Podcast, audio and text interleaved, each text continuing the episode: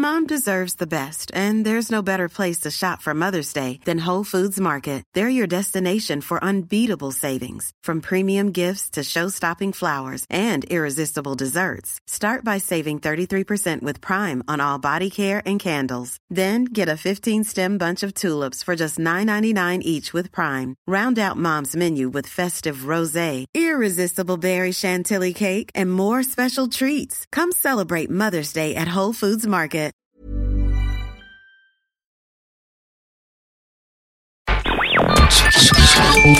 Tsugi Radio.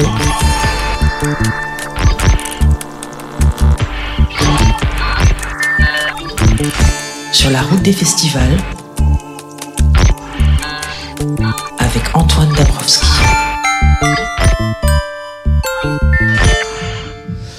Après deux années à l'arrêt, ça faisait plaisir hier de retrouver les lieux emblématiques du festival Astropolis l'hiver, euh, retrouver le sourire et l'énergie du public brestois.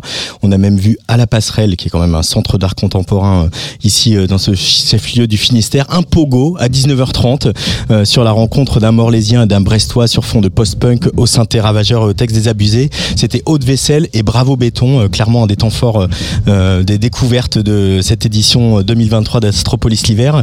Puis évidemment, on est venu à la Carène, on a vu la, la très très très belle création de Maelstrom et Bertrand James, le live de Kate Hortel, la techno breakée de Willy Kens et Ivkovic, Volution Imminent, une belle soirée avec euh, leurs beats acérés hein, qui ont fait trembler la salle du port de commerce de Brest. C'était complet hier, ça l'est encore ce soir avec un programme chargé et très excitant, également sur tsugiradio.fr, Kitty Nezi Hacker, Pablo Bozzi, Pablo Bozzi et Kendall, Maxime Dangle, Jixta ou le collectif La Créole qui vient répandre son savoir-faire en matière de teuf en terre bretonne. Mais d'abord, je reçois deux personnalités qui chacune à leur manière participent à faire de Brest un des hauts lieux des musiques électroniques en France et plus largement des musiques actuelles. Maëlle Le Goueflec, euh, vous êtes donc directrice de la Carène depuis le mois de septembre. Bonjour Maëlle. Salut Antoine. Et bien sûr, Gilda Rio-Alain, euh, un des fondateurs euh, d'Astropolis, euh, voilà nos deux hôtes et euh, notre, Bonsoir, hôte- notre hôtesse- hôtesse de la soirée.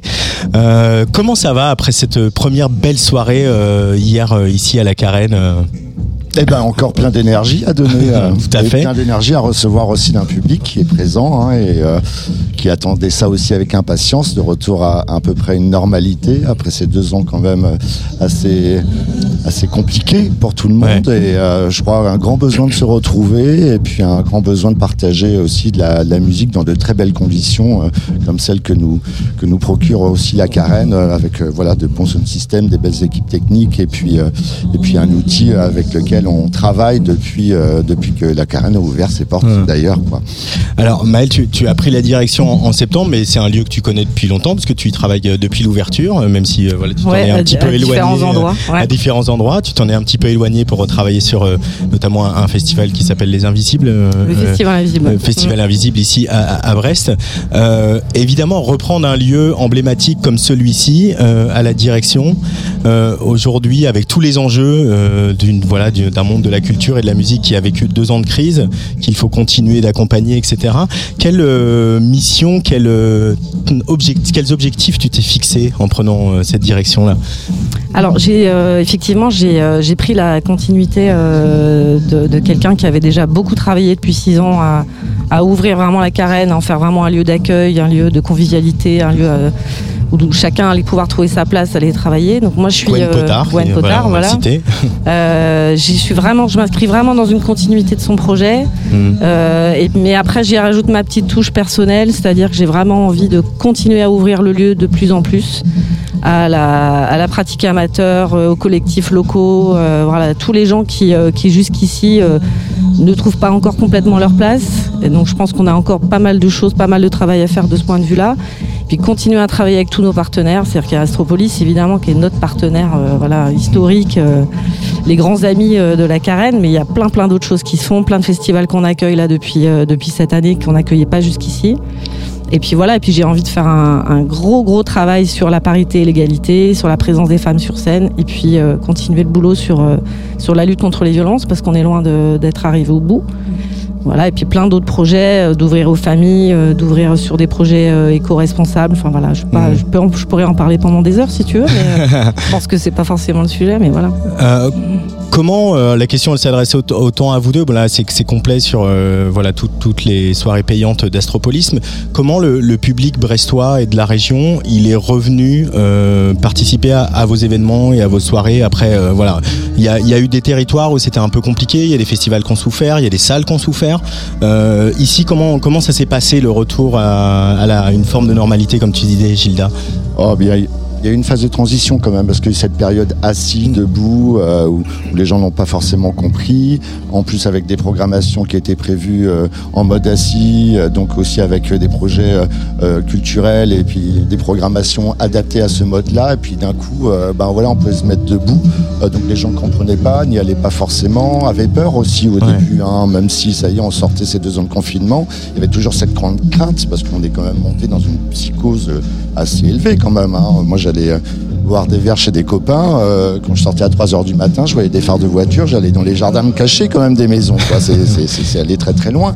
Et, ça n'a pas été évident au début, forcément, le démarrage s'est fait en douceur. Mais euh, moi, ce qui m'a surtout surpris, en tout cas par rapport au public brestois, je m'attendais à quelque chose d'assez extrême, le besoin de rattraper le temps, donc un gros lâchage absolu. Et au contraire, j'ai ressenti vraiment une bienveillance de la part du public, un public attentif, un public envie de se retrouver, de faire la fête. Et ça, ça a été ma belle surprise et c'est ce qui m'a donné vraiment beaucoup d'énergie pour, euh, pour continuer et avancer, quoi. Vraiment, vraiment, vraiment. Et euh, j'ai eu une édition, euh, en tout cas cet été, par exemple, l'édition d'Astropolis. en 2022. Ça faisait longtemps que j'avais pas vu autant de sourires. Pour moi, c'est une des, mmh. plus belles éditions, franchement, de, de, de, de, ces 27 ans. Aujourd'hui, c'est voilà, il y avait ce mélange des générations en plus, un gros retour des anciens qui avaient aussi besoin de sortir. Et, et je crois qu'aujourd'hui, on a un public qui est assez attentif, assez bienveillant. Maintenant, c'est deux ans aussi peut-être sans culture vraiment, donc il va falloir euh, de nouveau un peu éduquer, euh, les intéresser à l'artistique. Euh, et ça, c'est ton rôle et c'est mon rôle et c'est le rôle de la Carène aussi, justement. Et puis, comme dit ensuite Maël, bah, c'est accompagner aussi sur tous les sujets du moment, agression sexuelle, parité. Enfin voilà, on travaille aussi sur le terrain et, ce qui fait aussi créer une bienveillance, je pense, qui est assez reconnu de la part du public, euh, justement pour qu'on retrouve aussi un public beaucoup plus mixte aujourd'hui euh, hmm. dans les concerts et dans les soirées. Et, je crois que les gens sont très attentifs à cet accueil et à ces propositions. Euh, Maël, le public, il est revenu vers la carène en cette saison. tu as commencé la saison au mois de septembre. On fait partie des salles, effectivement, en Bretagne, en tout cas en France, qu'on a beaucoup de chance. Parce qu'on a pas mal de collègues qui, comme tu disais, souffrent d'un manque de retour de leur public dans les salles. Nous, on à Brest, on a un public ultra fidèle, ultra festif, ultra passionné de musique. Donc on a vraiment eu, euh, jusqu'ici, euh, on n'a eu aucun raté. On a eu que des belles soirées. Euh, pas mal de complets. Là, on enchaîne les complets là depuis quelques semaines. Puis on va sur des complets aussi là jusqu'au mois d'avril-mai. Donc c'est hyper étonnant et on est hyper agréablement surpris. Et je rejoins Judas sur le fait que on a vraiment un public ultra heureux d'être là, ultra bienveillant les uns avec les autres. Ultra festif, avec vraiment une envie de, de moments de convivialité. On a des gens qui dansent, on a des, des DJ sets qui n'en finissent pas en fin de festival ou en fin de soirée parce que les gens ils ont besoin d'être ensemble, ils ont besoin de, de, vivre quelque chose d'heureux quoi et vraiment c'est super.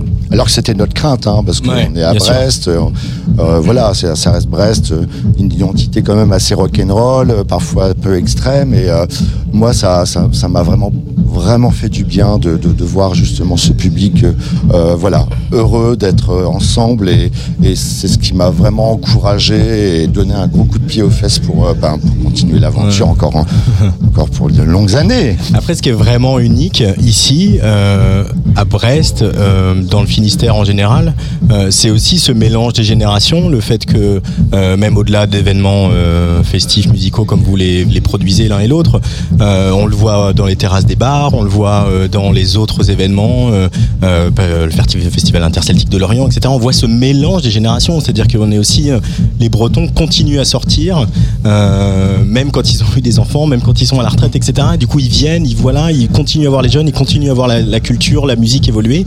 Et ça, c'est une vraie richesse et c'est assez unique en France, en fait. Ouais, ouais, je sais pas à quoi c'est dû, mais effectivement, on a, on a aussi une belle tradition à Brest. Je pense que ça, ça compte aussi dans, dans, dans cette équation-là. C'est qu'on a l'habitude de travailler tous ensemble, nous, les acteurs culturels de cette ville. Euh, nous, pour citer un exemple, on a travaillé avec le Quartz là depuis euh, un an et demi parce qu'ils sont fermés et qu'ils ont, ils sont, ils ont une programmation hors les murs. le on Quartz, a- c'est la scène la scène nationale. Brest. nationale. National voilà, qui on a- accueillait le, le spectacle de Maud Le Pladec Voilà, que vous avez Voilà, programmé. Dancing Stars With You. Et donc on a eu, euh, on a, on a accueilli euh, un public qui vient, ne serait jamais venu à la Carène sans, sans cette opportunité là de, de hors les murs de, de la saison du Quartz. Et en fait, on a des gens qui sont venus, euh, qui ont l'habitude de voir des spectacles assis, bien confortables, dans les beaux fauteuils du théâtre. Et ils sont venus ici en mode debout, euh, sur des propositions euh, auxquelles ils s'attendaient pas. Enfin, ils auraient, ils auraient pas forcément répondu euh, sur, un- dans d'autres, dans un autre contexte. Et c'est c'est assez chouette en fait. On a beaucoup de gens qui ont découvert, qui ont découvert la carène grâce à ce, à ce biais-là. Puis beaucoup de gens qui ont fréquenté aussi le festival de la radio qu'on a accueilli il y a, la semaine dernière. Donc voilà, on a, on a un vrai renouvellement du public. On a aussi beaucoup de jeunes qui, qui viennent, qui venaient pas forcément avant. Et puis pour parler d'une de nos autres activités, euh, je fais une toute petite digression. On a ici un, accueil studio assez euh, important.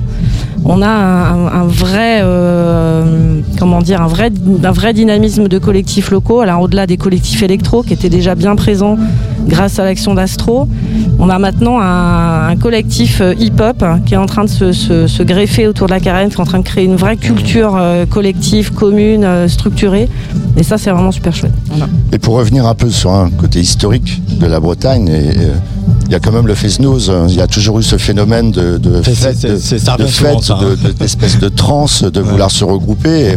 Et, et encore récemment, je lisais des articles durant la Seconde Guerre, par exemple, il y avait des Fesnoz clandestins quand même, un peu comme les rêves partis aujourd'hui, quoi, où les, les, les gens avaient besoin de se retrouver alors que les gens, il y avait le couvre-feu et finalement des petits Fesnoz clandestins à 150-200 personnes étaient organisés dans des champs euh, où les gens avaient besoin de se retrouver, de danser, de faire la fête et, euh, et, et- je pense que voilà cette diversité euh, de toutes les générations, de pair aussi sa diversité de propositions culturelles, parce que tu parles du festival interceltique, après il y a le festival du bout du monde, après le festival La Route du Rock à, Saint-Malo, enfin il y a des identités fortes euh, de culture qui sont quand même euh, euh, très prononcées euh, et, c'est ce qui permet justement d'avoir cette curiosité et de pouvoir aussi le week-end aller d'un festival de Word à un festival de musique traditionnelle, un festival techno, un festival de pop euh, et ça c'est assez riche pour une région quand même quoi, surtout quand elle est au bout du bout.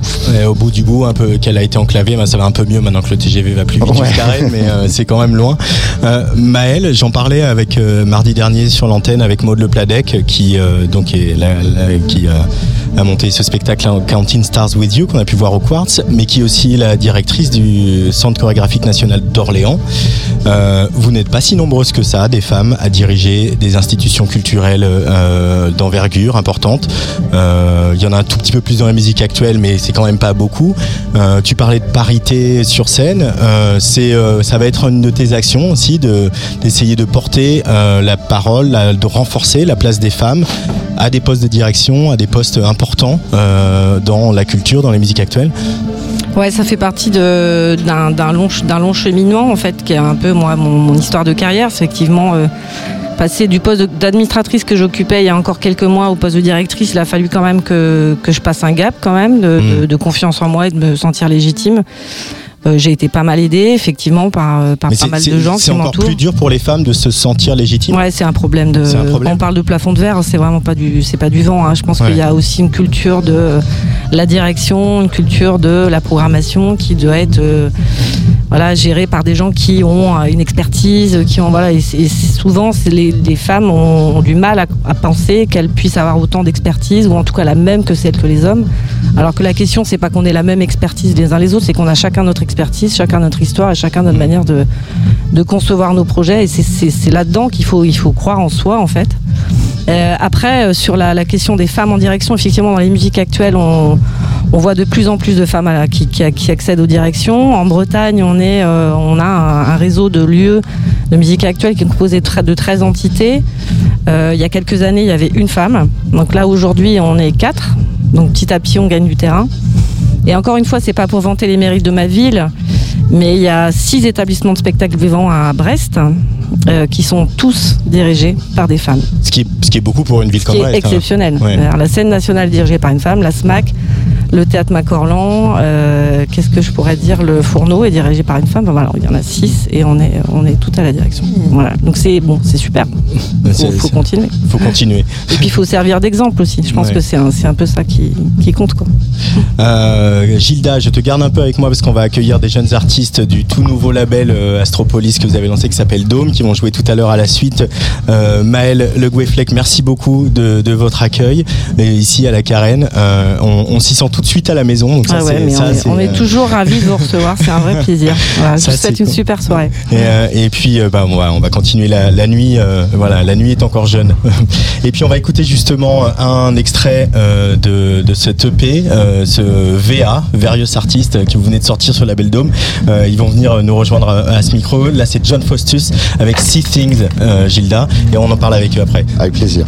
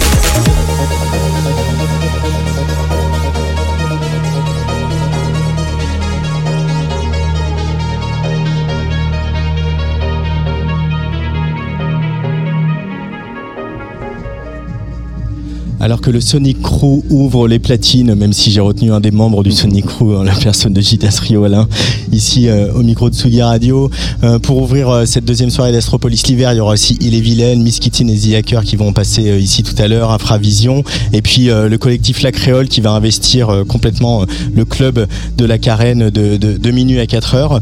Mais le samedi, Astropolis l'hiver, c'est aussi un after qui a lieu à la suite. Voilà, un club qui est à deux C'est pas même une soirée, hein, parce qu'elle démarre à minuit. Elle démarre à minuit Ouais. et elle se termine euh, À 6h30. Ah bah voilà. Euh, et cette année, euh, Gilda, vous avez voulu mettre le focus sur euh, un nouveau label d'Astropolis, un nouveau sous-label d'Astropolis Records qui s'appelle Dome.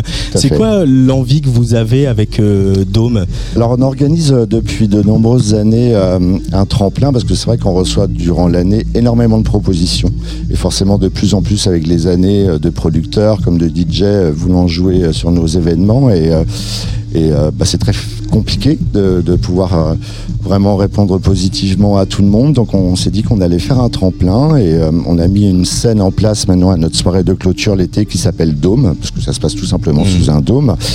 Et euh, on a vu aussi beaucoup de festivals organiser des tremplins et euh, surtout aussi parfois par un outil de communication, surtout hein, pour parler du, du festival en, am- en amont. Mais nous, on s'est dit à un moment, bah voilà, ces artistes-là, amateurs, euh, certains veulent devenir professionnels. Aujourd'hui, en 2023, euh, ben, c'est pas du tout comme en de 1993. Hein. 1993, on jouait euh, dans un gros festival et parfois la carrière était tracée. Euh, Aujourd'hui, c'est quand même une jungle. Euh, beaucoup de sorties tous les jours sur des réseaux sociaux qu'on maîtrise plus, avec euh, avec une matrice qui est très compliquée. Et euh, donc, on s'est dit, ben voilà, pour les plus motivés, on va continuer à essayer de faire des mises en avant via nos réseaux, parce que oui, bon voilà, ça fait 30 ans qu'on est qu'on est un peu sur le terrain, donc on est dans un réseau avec des professionnels, des tourneurs, des médias, et, le but c'est justement de faire des coups de projecteur sur ces artistes qui, de la pratique ama- amateur, veulent aussi devenir professionnels intermittents. Donc, euh, donc voilà, on, a créé un, label parce qu'on sait aussi qu'aujourd'hui euh, sortir un maxi sur un label qui, communique, euh, qui essaie d'être un peu crédibilisé par des médias, mis en avant sur certains sites ou, certaines plateformes, c'est très compliqué. Donc on s'est dit ben voilà que certains attendent parfois trois ans avant une sortie sur un label. En trois ans, il peut se passer énormément de choses quand même, et souvent certains disparaissent. Donc, euh, donc voilà, on a voulu donner un, un- un bon coup de, un bon coup de pied dans tout ça, et puis aussi faire gagner du temps pour certains, et puis aussi les accompagner euh, en donnant nos contacts, en donnant aussi des avis euh, par rapport à certaines compositions, et puis, et puis donc on a créé ce label, et puis on a créé aussi nos soirées, parce que voilà, il y a la soirée d'homme aujourd'hui pendant l'Astropolis hiver, mais quand on fait des soirées à Paris ou bien ailleurs, on essaie aussi justement d'accompagner ces artistes issus de la scène tremplin et issus du, du label Dôme dans d'autres villes pour justement euh, les aider aussi un petit peu à, pouvoir exprimer leur musique euh, ailleurs que, sur la scène bretonne. Quoi. Savoir l'été, on reçoit aujourd'hui euh, plus de 250 propositions quand même pour notre tremplin et on, on, en sélectionne seulement une quinzaine. Euh, bah c'est pas facile. Hein. Ah. C'est beaucoup d'écoute, beaucoup de frustration aussi, parce qu'il y a beaucoup aussi de belles choses. Donc, donc certains, on leur dit, ben, n'hésite pas l'année prochaine quand même, parce que parce que c'est, c'est- enfin voilà quoi, on est, on a déjà un gros coup de cœur et, et, et on aimerait bien vraiment te, te revoir. Mais euh, mais bon voilà, le, le, le but c'est vraiment cet accompagnement finalement, parce que voilà, on est une structure, des structures euh, qui ont justement tous ces réseaux, ces expériences. Euh, bah, il y en a pas tant que ça en fait. Souvent l'artiste, est- il est, il est face à lui-même euh, dans cette jungle, euh, euh, parfois accompagné d'un manager, mais c'est parfois son pote qui a pas forcément non plus l'historique et, et la formation et qui ne trouve pas de tourneur parce que la plupart de tourneurs veulent avoir tout de suite des artistes bankable qui rapportent du pognon. Euh, bah voilà, on essaie de, on essaie de, de faire du mieux possible avec nos moyens Mhm. aussi, hein, qui sont modestes. hein. on n'est pas nombreux au sein de l'équipe, mais en tout cas, euh, on prend notre pied à le faire. Quoi. C'est, c'est, c'est ça aussi, c'est que, c'est que ça nous fait du bien, ça nous fait plaisir aussi de pouvoir accompagner et, et de voir après quand certains arrivent à, à en faire euh, justement un métier, et pouvoir payer euh, ses factures à la fin du mois et, et vivre de cette passion. Ben voilà, la mission est quand même accomplie, le plaisir Ah. est là. Quoi. Avoir posé quelques bases, voilà, le, le- le- un festival, c'est initié initiative, en l'occurrence associative, Oui. avec des subventions publiques, avec Oui. un soutien du public, Oui. avec donc de la billetterie, etc. Et il faut pas s'arrêter à une et il y a du programmation, quoi. réinvestissement Voilà. et tout au long de l'année avec deux festivals et puis ces tremplins, etc. Donc il y a deux, deux artistes qui ont bénéficié de ce tremplin qui sont avec nous. Un dont on vient écouter de la musique, euh, dont on vient écouter la musique, pardon, c'est John Faustus euh, avec le morceau See Things. Bonjour, bienvenue sur Tsugi Radio. Bonsoir, merci. Et puis euh, l'autre à tes côtés, c'est Jean Tereshkova, mais Jean qui a une voix féminine. Bonjour. Euh, on va écouter tout à l'heure un extrait de, de- de cette compilation. Tout ce que dit Gilda, là, tout ce que tout ce qu'il raconte sur euh, le soutien des artistes, le, repérage, l'accompagnement, etc. Euh, c'est ça. Quel sens pour vous Ça résonne comment pour vous qui avez été, euh, pour toi, John Faustus, qui a été retenu sur ce, cette EP et programmé à Astropolis? Bah, ça fait sûrement de l'exposition, c'est sûr. Bah, un tremplin, comme ça porte bien son nom. Peut-être un repérage par d'autres orgas, par d'autres personnes, pour produire d'autres EP. Alors parle, parle bien près du micro. Oui. Euh, est-ce que, est-ce que du coup, ce, tout, ce- quand on est dans sa chambre, qu'on commence à mixer pour ses potes, euh, quand on commence à produire des, des sons, etc. euh, cette validation, le moment où tout ce que disait Gilda, où il y a un entourage, il y a des gens qui viennent vous dire bah, que ça c'est bien, travaille là-dessus, etc. Reviens l'année prochaine, etc. En fait, c'est, c'est- cette validation-là, elle permet d'avancer, elle permet de se dire ok, je peux y arriver, je peux peut-être arriver à vivre de ma musique. Alors en vivre, je sais pas. Après, moi, j'avais peut-être 2-3 ans de, de date dans les pattes déjà. J'étais Ouais. pas totalement euh, inconnu. Mais c'est vrai que pour certains, ça peut, ça peut les propulser, c'est sûr. Euh, t- toi, Jean Tereshkova, qu'est-ce que ça t'a apporté cette rencontre avec, euh, avec Dome et cet accompagnement par euh, l'équipe d'Astro? Euh, bah déjà c'était une énorme fierté quand Ouais. parce qu'on est énormément à participer au tremplin. Et quand on est pris c'est vraiment euh, c'est vraiment une énorme fierté. Et c'était ma première date moi que j'ai faite euh, en tant que je me suis vraiment sentie comme une vraie artiste vraiment reconnue pour euh, le travail que je fais et pour moi ça a été un énorme tremplin pour le coup puisqu'aujourd'hui moi je vis vraiment de la musique. Et ça a été ça a été vraiment euh, bah, vraiment un tremplin pour moi dans, dans ma vie. Donc ça a pris du temps forcément à à arriver à ce que je vive vraiment de la musique, mais en tout cas, ça a eu un impact très très important dans ma carrière, c'est sûr. Ah ouais, il y a un avant, un après pour toi carrément. Ouais, Ouais. complètement. C'est marrant parce que tous les deux, vous avez le piano dans votre vie. vous avez le piano qui est un, un- un endroit central. Toi, Jean, en plus, tu as fait de la danse. La danse Euh, classique, ouais. la danse classique. Comment, euh, Jean euh, Tereshkova, tu as basculé euh, dans la musique électronique en partant de la danse classique et du piano? Et bah, Il s'est passé comment le déclic? Moi, j'adore la, c'est sûr, bah, j'adore la musique de base. Je suis très touchée par la musique classique et je retrouve dans la techno beaucoup de, de similitudes en fait. Euh, je, la musique, elle me touche autant que la musique classique. Il n'y a pas de, il y a pas de paroles. C'est vraiment, euh, c'est vraiment la musique qui touche. C'est vraiment les notes, les mélodies. Ouais. Et c'est un peu le. Quand j'ai découvert la musique électronique, c'était au Nordic Impact il y a presque 12 ans.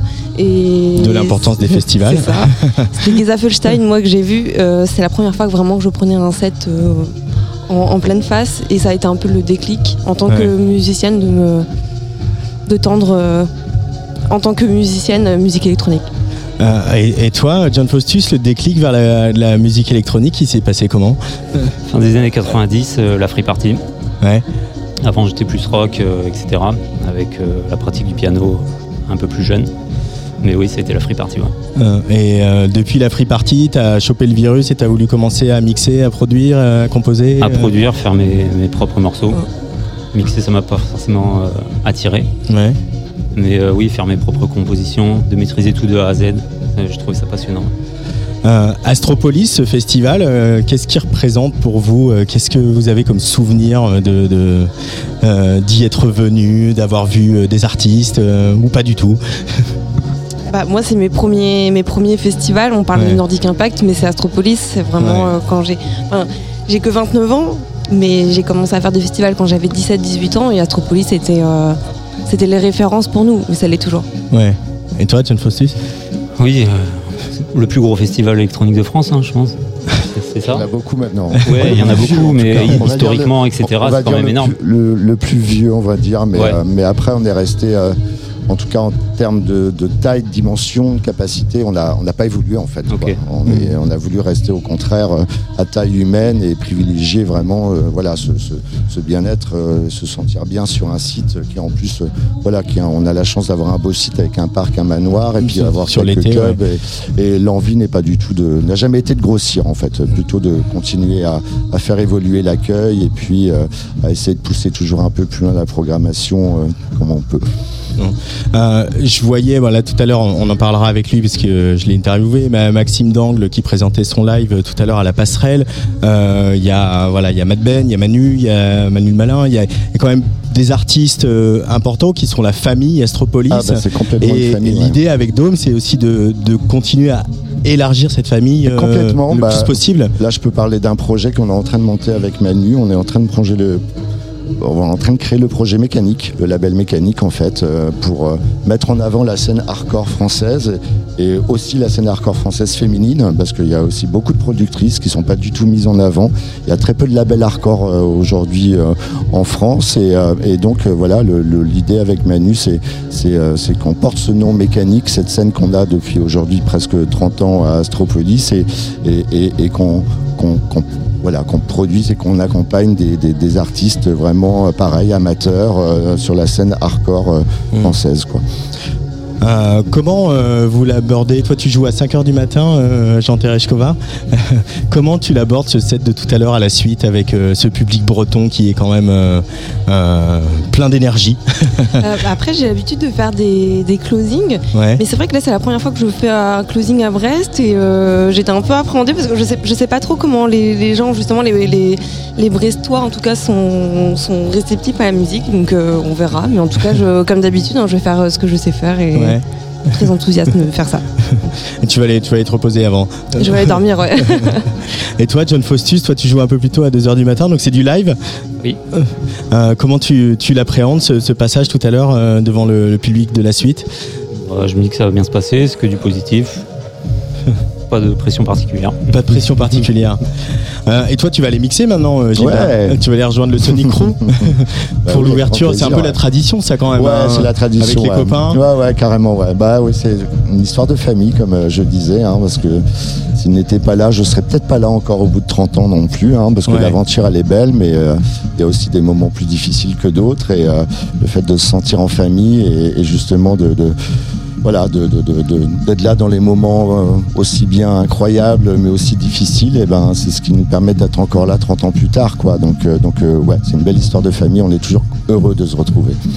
Euh, juste avant de vous laisser filer, euh, Jean Tereshkova va donc écouter ce morceau No Time qui est sur la, la- la- le, le Various Artist euh, Dome qui vient de sortir. Un petit mot sur ce morceau avant qu'on l'écoute euh, pour euh, mettre les, les- les gens en. en- c'est vraiment dans mes inspirations du moment, même si j'ai essayé de faire un truc un peu différent, un peu plus lent. Et pour la petite anecdote que je trouve assez drôle, c'est le No Time, parce que Jess m'a envoyé justement un message pour me dire là il nous faut le nom tout de suite. Je, dis, bah, je sais pas, j'ai pas le temps, donc No Time. Ouais, bah, c'est comme, ça que- Parfait. c'est comme ça que les morceaux naissent. Merci beaucoup à tous les trois. Merci beaucoup. John Faustus, Jean Tereshkova et Gilles Daleria Olerme pour euh, euh, être passé à ce micro de la Tsugi Radio. Euh, dans quelques instants, on retrouvera Kittin, Easy Hacker et puis aussi Maxime Dangle.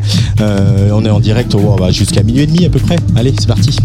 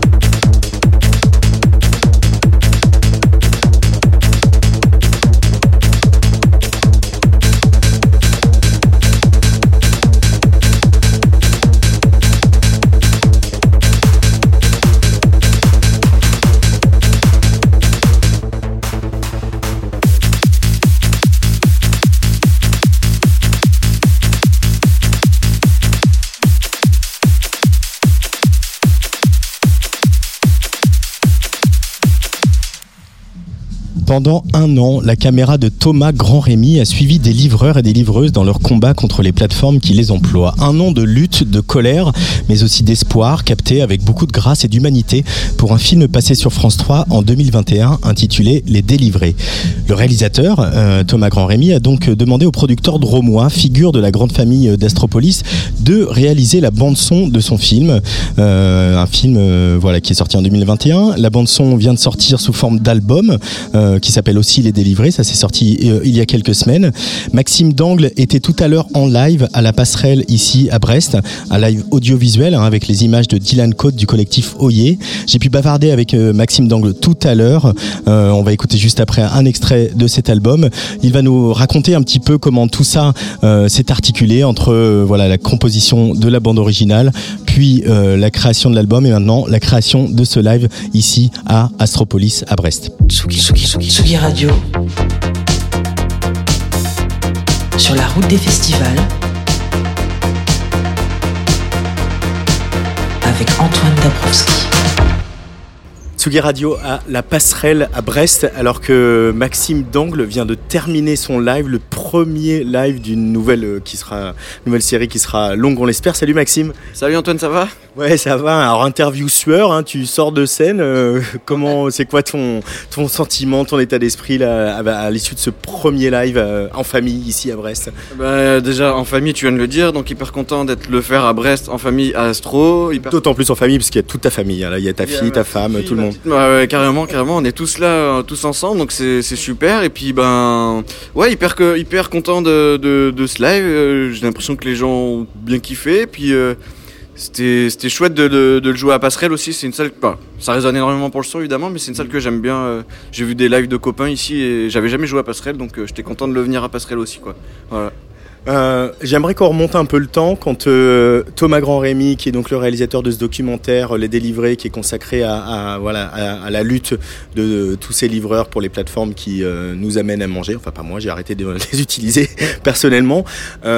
Quand tu as vu les premières images, quand tu as entendu les premiers témoignages de ces livreurs et ces livreuses, il y a des paroles très fortes, très dures, très inquiétantes aussi sur notre monde. Quelle a été ta, ta réaction, euh, bah, évidemment, de- de- d'être humain, mais aussi surtout d'artiste C'est-à-dire que c'est c'est pas évident comme matériau non plus à appréhender. Ouais, alors après, on a quand même pas. Si tu veux, j'ai bossé quand même avant en fait d'avoir vu les images. Mais j'ai eu les, des mots-clés de, Thomas, tu vois, des affrontements, euh, des manifestations, euh, toute une révolte et tout ça. Euh, le, évidemment, le documentaire euh, parle de, de- des conditions de travail de, de- ces livreurs à vélo, mais il parle aussi de la construction. Enfin, il tente finalement d'essayer de construire un syndicat en fait euh, dans un milieu où ben il y a un turnover énorme en fait. C'est presque impossible de monter un syndicat dans ces conditions-là parce que ça vient, ça part. euh, ils ont vraiment du mal. Et finalement, même Thomas en fait, c'est l'angle qu'il a, voulu euh, filmer. Donc on a parlé de ça aussi, tu vois, de la, mon- la montée d'un syndicat. Et puis après, évidemment, bah, quand j'ai vu les images, oui, c'est, encore aujourd'hui, il y a des passages qui me touchent énormément. Je les ai mis d'ailleurs dans ce live qui est un peu plus dansant, mais euh, j'ai, mis des petits bouts de phrases euh, qui me touchent énormément. Et à chaque fois que je les joue, ou que je les écoute, ou que je les watch, c'est toujours la même sensation. Ils sont hyper touchants. Euh, il a eu de la chance de, tomber sur des, de- des personnes humaines. Je pense à Clément, à Damien, euh, qui font pour moi aussi le documentaire, en fait, par leur, leur manière de vivre, de s'exprimer, euh, de les voir. euh, ils sont très, très touchants. Il y a aussi, euh, une personne ben, sans papier à la fin qui prend la parole du documentaire qui est énormément touchante aussi. Donc euh, ouais, beaucoup d'émotions forcément. Après avec Thomas on se connaissait déjà d'avant, donc il connaissait ma musique, je connaissais son travail parce qu'il travaille avec Sourd. Donc finalement on est, on est amis et puis ça a été assez simple de travailler ensemble, tu vois. Juste avec des mots, j'ai réussi à mettre des sons en fait et puis on a eu de la chance, ça a, ça a marché directement quoi. Euh, c'est marrant parce qu'aujourd'hui on se parle euh, samedi où il y a eu des grandes manifestations en France et, pas, et ici à Brest, hein, sous, sous les fenêtres de ma chambre d'hôtel. Euh, la colère, c'est un sentiment euh, facile à mettre en musique, Maxime Dangle? Ouais, en plus je suis, je suis beaucoup plus à l'aise avec les sentiments, on va dire, pas négatifs, mais tu vois, les sentiments de colère ou de, de mélancolie, euh, parce qu'évidemment il y en a énormément dans, dans ma musique, je pense. Je suis plus à l'aise avec ça plutôt que de faire euh, des trucs... euh, Alors c'est pas que je fais pas des trucs euh, pas joyeux, j'arrive à faire des trucs joyeux, mais, euh, mais c'est toujours... euh, fort. En tout cas, quand je fais cette musique-là, j'essaye de la faire forte, même quand c'est euh, joyeux. Mais évidemment, la violence, pour moi, en fait, finalement, c'est plus facile. Euh, j'ai du, beaucoup plus de facilité à m'exprimer dans les trucs forts et violents que euh, si ça avait été un film euh, sur les plages de Nouméa, par exemple, euh, sur un surfeur, quelque chose de très beau. J'aurais eu beaucoup plus de mal, je pense, à le, sonoriser qu'un truc de révolte comme ça, où pour moi, c'est plus facile de m'exprimer en musique. Ah, c'est marrant, si tu, on te proposait la, la bande-son de, voilà, de, de, je sais pas, d'un documentaire animalier ou d'un documentaire très euh, euh, voilà, contemplatif sur la nature, te- ça serait, il faudrait te faire violence justement. Alors c'est pas faire violence, mais ça serait. euh, J'ai eu fait euh, un film sur un ciné-concert sur le- le- les Alpes avec des vieilles images d'archives qui avaient été restaurées. C'est pas que j'ai eu plus du mal, mais euh, c'était plus difficile de, de- de trouver une direction en fait. Donc c'est parti dans tous les sens et finalement ça a fait quelque chose qui m'a plu. Mais euh, ouais, la- pour moi la révolte c'est plus facile. Le- le- le- les, gros, les sentiments en fait c'est ça, les sentiments forts et puissants. euh, J'arrive beaucoup plus à le mettre en musique que des trucs contemplatifs, c'est évident ça. Ouais. Mais c'est normal, je trouve. euh, Enfin, maintenant que je l'en parle, je me dis, je pense que c'est un peu tous les artistes. Peut-être, euh, c'est peut-être plus facile pour tout le monde comme ça. C'est logique en fait. Quand, quand ça, quand ça parle euh, et que c'est fort, c'est plus facile de le mettre en musique que un truc contemplatif. C'est complètement logique en fait. Et en même temps, la techno, les musiques électroniques, c'est aussi des musiques qui ont été porteuses de, de messages, de combats. Donc euh, on se sent sans doute, j'imagine, quand on est musicien comme toi, euh, complètement à sa place à un moment de que voilà que la techno, elle vienne euh, porter cette parole-là et porter ce combat-là. Ouais, carrément. Puis il y a une espèce de, de fierté euh, que, ben, en 2023, euh, ça soit cette musique-là qui est choisie aussi pour euh, représenter euh, ces sentiments-là, tu vois. Euh, typiquement, euh, pour une petite anecdote comme ça, je connais pas Arnaud Robotini, on n'est pas amis, je le connais pas dans la vraie vie, mais quand il a eu euh, son, euh, son c'est quoi, un César? Il a le César pour la bande originale de 120 battements par minute. J'étais juste hyper fier pour notre musique, pour la musique électronique, pour notre mouvement, et pour lui évidemment, et pour le film parce que c'est- je me sent, je me sentais proche de lui et proche de sa musique, et le fait de recevoir euh, quelque chose comme ça, euh, qui est représenté au grand public, j'étais hyper fier, tu vois, que ce soit pas de la soupe ou un truc euh, un peu, easy listening, qui soit récompensé. bah ça faisait du bien quoi. Donc je suis fier déjà de, faire cette musique là et que ça soit utilisé dans un documentaire, ça c'est évident. Euh, oui, je me souviens de ses larmes au moment de, de- de la, de la cérémonie des Césars. Enfin, c'était un moment assez touchant. Euh, là, ce live qu'on a vu ce soir, c'est euh, une espèce de, troisième étape de ce que tu as travaillé pour euh, autour de ce documentaire. Il y a eu la bande son, il y a l'album Les Délivrés du même titre que le documentaire qui est sorti il y a, il y a quelques jours. Là, il y a le live qui clairement va plus euh, retourne plus avec le, le dance floor. C'est une sacrée chance quand même de pouvoir euh, vivre avec des morceaux comme ça euh, dans des configurations si différentes et des adresses si différentes. Carrément, c'est une sacrée chance. Alors, c'est aussi beaucoup de questions. Peur de tirer un peu sur la corde, tu vois. Parce que tu fais le documentaire, tu fais la, la BO, tu fais le, le docu-concert, là, il y a le Live Dance Floor. Donc, un gros questionnement. Ça n'a pas été simple de s'auto-remixer, de remixer des auto-remix. Enfin, tu vois, c'est assez. euh, c'est pas évident. Mais il y a aussi bah, derrière Astropolis, tu vois, qui était demandeur, qui m'a motivé. euh, pour citer Florian et Gilda, qui me font énormément confiance, donc qui te met dans des bonnes conditions en fait, euh, pour euh, aussi être à l'aise, qui te mettent à l'aise pour. Tu sais que ton travail va être euh, diffusé, reconnu et tout ça, donc c'est très motivant. Mais euh, ouais, c'était pas, pas, pas évident, et à la fois je suis hyper content d'avoir euh, transformé quelque chose d'assez mélan- mélancolique et fort en quelque chose de dansant finalement. Franchement, au début, j'y croyais pas parce que je me disais, ça avait presque pas de sens en fait pour moi de dire, bah putain, on va faire un truc dansant. Et de la manière dont tu l'as dit tout à l'heure, finalement, aussi le- la, musique et la danse, euh, quelle que- quelle soit, c'est aussi une manière de s'exprimer, aussi d'exprimer des révoltes. Donc j'ai trouvé un sens là-dedans en me disant, bah, bah, ok, ça, ça, ça, ça- peut se faire. Et je suis content de la- de l'avoir fait euh, comme ça maintenant. Alors, ce qui m'a amusé aussi à écouter le- ce live ce soir, Maxime Dangle, c'est de- Il y a aussi quelque part une espèce de cycle qui se fait où tu renoues sur certains sons avec euh, tes tout débuts quand tu as sorti des maxi euh, sur compact, etc. Alors bon, c'est aussi un effet du temps parce que la musique c'est des cycles et donc on revient soi-même à des choses qu'on a faites avant, Euh, mais avec euh, enrichi de tout, tout le parcours que tu as eu depuis. Euh, c'est, je, me, je me trompe dans mon analyse où il y, a, il y a un peu de ça, il y a un peu une envie de revenir à voilà ce, ce, ce, son club que tu avais au tout début de ton parcours? Ouais, ouais, bah, complètement. Et surtout, euh, je me retrouve plus ou pas euh, dans la techno actuelle en fait euh, qui marche on va dire. Tu vois la grosse techno à 150 bpm grosse distorsion les sons d'eurodance à l'intérieur euh. je me retrouve pas du tout dans ce mouvement là et ça fait quelques années que j'en souffre entre guillemets parce que j'aime la techno j'aime faire danser les gens et j'aime voir les gens danser. Et j'aime danser aussi sur de la techno. Et j'ai beaucoup j'ai beaucoup de mal à trouver de la musique qui me plaît dans la techno. Du coup je, je souffre de pas avoir d'inspiration dans la techno et donc grâce encore une fois à Gilda et à Flo qui m'ont dit bah en fait fais ce que tu as envie de faire, t'inquiète pas, on est là, on te soutient, tu vois, on, on va faire ce qu'il faut. Donc ils m'ont laissé faire mon, mon- un peu mon pas un caprice mais une genre de révolte en fait, moi personnel, tu vois, en me disant bah vas-y, tu sais quoi, j'aime pas la techno euh, qui marche ou dans tous les cas la techno que je fais ne marche pas parce que c'est pas du tout ce qui est à la mode. Bah en fait, je m'en fous, je continue à faire ce que j'aime. Je suis soutenu et c'est ce que j'ai fait et donc euh, j'ai même arrêté de faire de la musique euh, techno et j'ai fait de la musique plutôt electronica. J'ai fait un album qui s'appelle Champfleury qui est sorti sur Scriptum qui est pas du tout euh, dance floor et qui est pas du tout euh, que d'ailleurs j'ai pas fait de live euh, vraiment euh, dance floor avec ce, ce li- ce- ce- cet album là et là bah, c'est la première fois je reviens effectivement sur des trucs euh, un peu plus compacts. Et bah, en fait ça m'a fait du bien un peu plus joyeux. Et même dans mes DJ sets m'arrive de jouer au Glazart à Paris par exemple. Et ben je suis revenu à des trucs tu vois, des sonorités même du bar live de Montpellier qui moi m'a bercé euh, toute, euh, toute, ma, toute mon adolescence et, euh, ma jeune, quand j'étais un peu plus jeune quoi on va dire. Et je, je, je ressors même des vieux disques du bar live, tu vois, aux, bah, aux mecs de 18 ans, de 20 ans qui connaissent pas du tout ces titres là et c'est trop cool quoi, tu vois. Et ça fait du bien de retrouver ces sons là qui, que je trouve un peu plus fédérateurs pour moi que la techno actuelle là qui est beaucoup plus dark où les gens sont chacun dans leur coin et ça, ça me plaît moins ce, ce vibe là quoi. Voilà. Donc ça fait du bien de faire un live comme ça, je suis trop content. Bah, nous aussi. Et pardon. Euh, c'est le deuxième jour du festival forcément. Euh, et je, je- en écoutant euh, aussi ce que tu as fait là, ce que tu as fait aussi pour quand tu as travaillé avec le laboratoire canadien Bibest, Ouais, Bibest, voilà, avec ces après. sons, voilà, tous, ces sons, ces sonorités, cette inspiration de, de- des- fonds marins. Là, voilà, ce documentaire, les bandes de son, la techno, tout ça.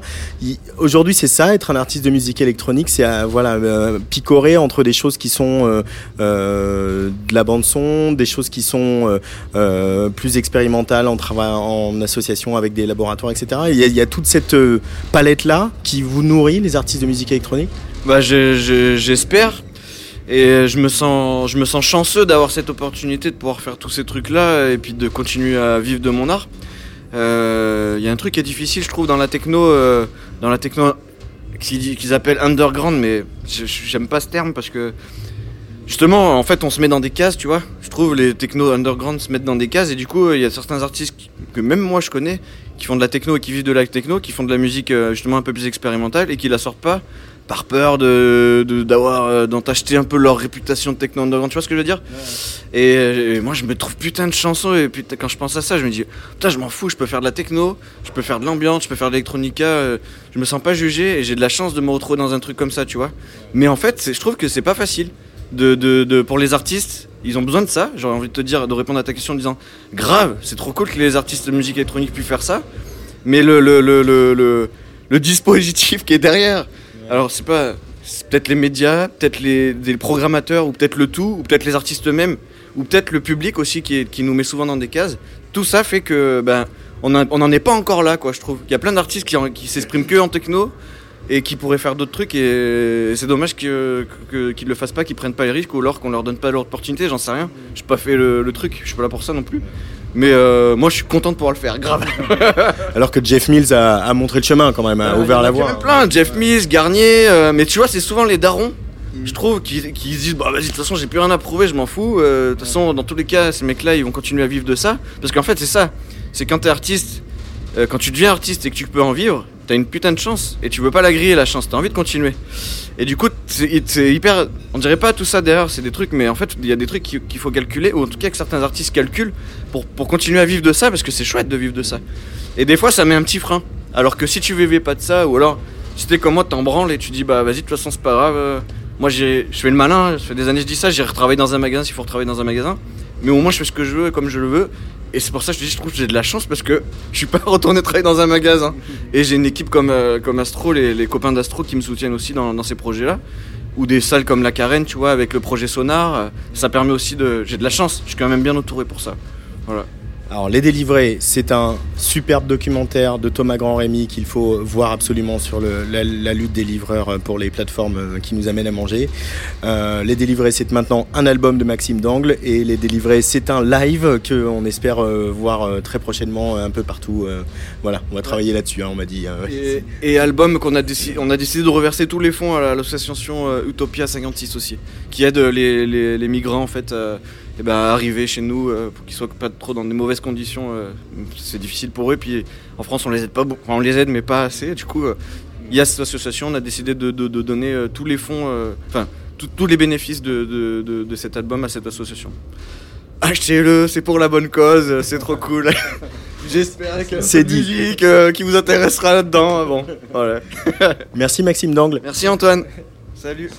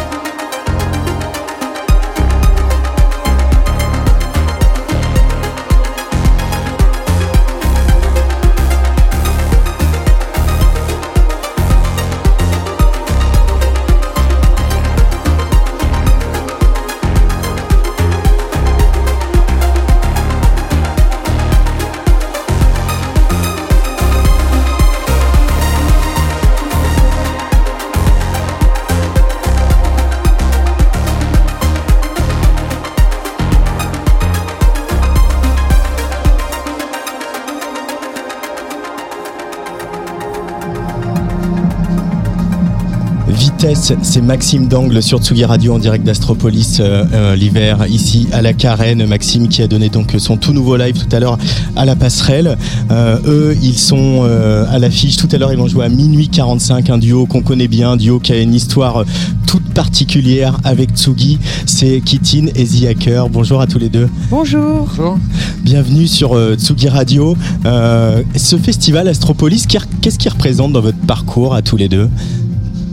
Dirais euh, Ah bah. euh, jouer après suicide. Ouais, ouais. Ah Ça, ouais. c'était quand Ouais. même la grande classe. Et je crois que c'était un des premiers gros lives qu'on faisait en France, il me semble, dans un gros festival. Et on jouait donc, euh, c'était le Astro l'été, Ouais. et euh, on jouait après Suicide, donc Alan Vega et Martin Rêve. Euh, ouais, c'est la classe quand même. Pour des débuts, c'est pas mal.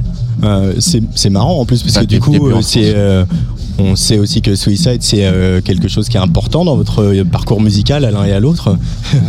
Euh, vous avez quel euh, vous étiez dans la sur le bord de scène euh, dans la foule à les regarder, il y avait Ouais. un côté un peu euh, fan. Euh, ouais, ouais, ouais, moi je m'en rappelle. Je sais plus si. Si on était Ouais, sur le on était côté. sur le côté, ouais, je m'en rappelle. Et à Martine Rêve, il, marchait en faisant des grands cercles avec des grands Ah, pas. Avant d'aller jouer, ouais. Ouais. Il se concentrait comme ça, euh, dans le noir, il faisait nuit, enfin, avec son blouson sur l'épaule, je me rappelle, il tournait. Il marchait mais à grands pas, en cercle. On s'est dit, ouais, il est vraiment Ah, trop, cool. Et, euh, et Alan Vega aussi quand même qui est Ouais. une certaine idée de la classe. euh, Alan Vega qui était déçu ce soir-là parce qu'il n'arrivait pas à faire du feedback avec les retours. Alors, euh, ça l'avait un peu énervé, je me rappelle. c'est ça. Bah ça c'est un, c'est anonyme de l'accueil de, de-. On est bien Ah. accueillis. euh, Ouais, c'est compliqué de faire la faire, c'est des bon- retours. Exactement, du bon matériel. Donc, et Alan, euh, non, il voulait faire du bordel. Oui, il voulait euh, faire du bordel. Euh, c'est marrant votre parcours à, à tous les deux, Kitty et The Hacker, c'est que euh, il y a des choses solo, il y a des choses ensemble, et euh, cet album, le third, le dernier, euh, il était presque pas prévu.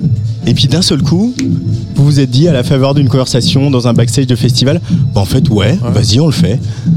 Euh, plus, Non, me rappelle c'était- plus trop on la voulait- genèse, en fait. euh, On voulait, on voulait vraiment, euh, on voulait avoir cet effet-là surtout, parce qu'on en a parlé pendant longtemps avant de s'y mettre. Ouais. Et chose qu'on fait jamais d'habitude, on se retrouve, ah bah tiens, on fait des morceaux, on en a assez, on fait un album, alors que là, on s'est dit, ouais, mais si on fait un album, qu'est-ce qu'on va faire Qu'est-ce qu'on a envie de dire Euh, Personne nous attend, et en même temps, euh, si, quelque part, si on refait quelque chose, et on s'est isolé, on, s'est concentré sur pourquoi on aime être euh, ensemble euh, à faire de la musique, c'est tout. On s'est, on s'est fermé sur le reste et sur les attentes et revenu aux sources.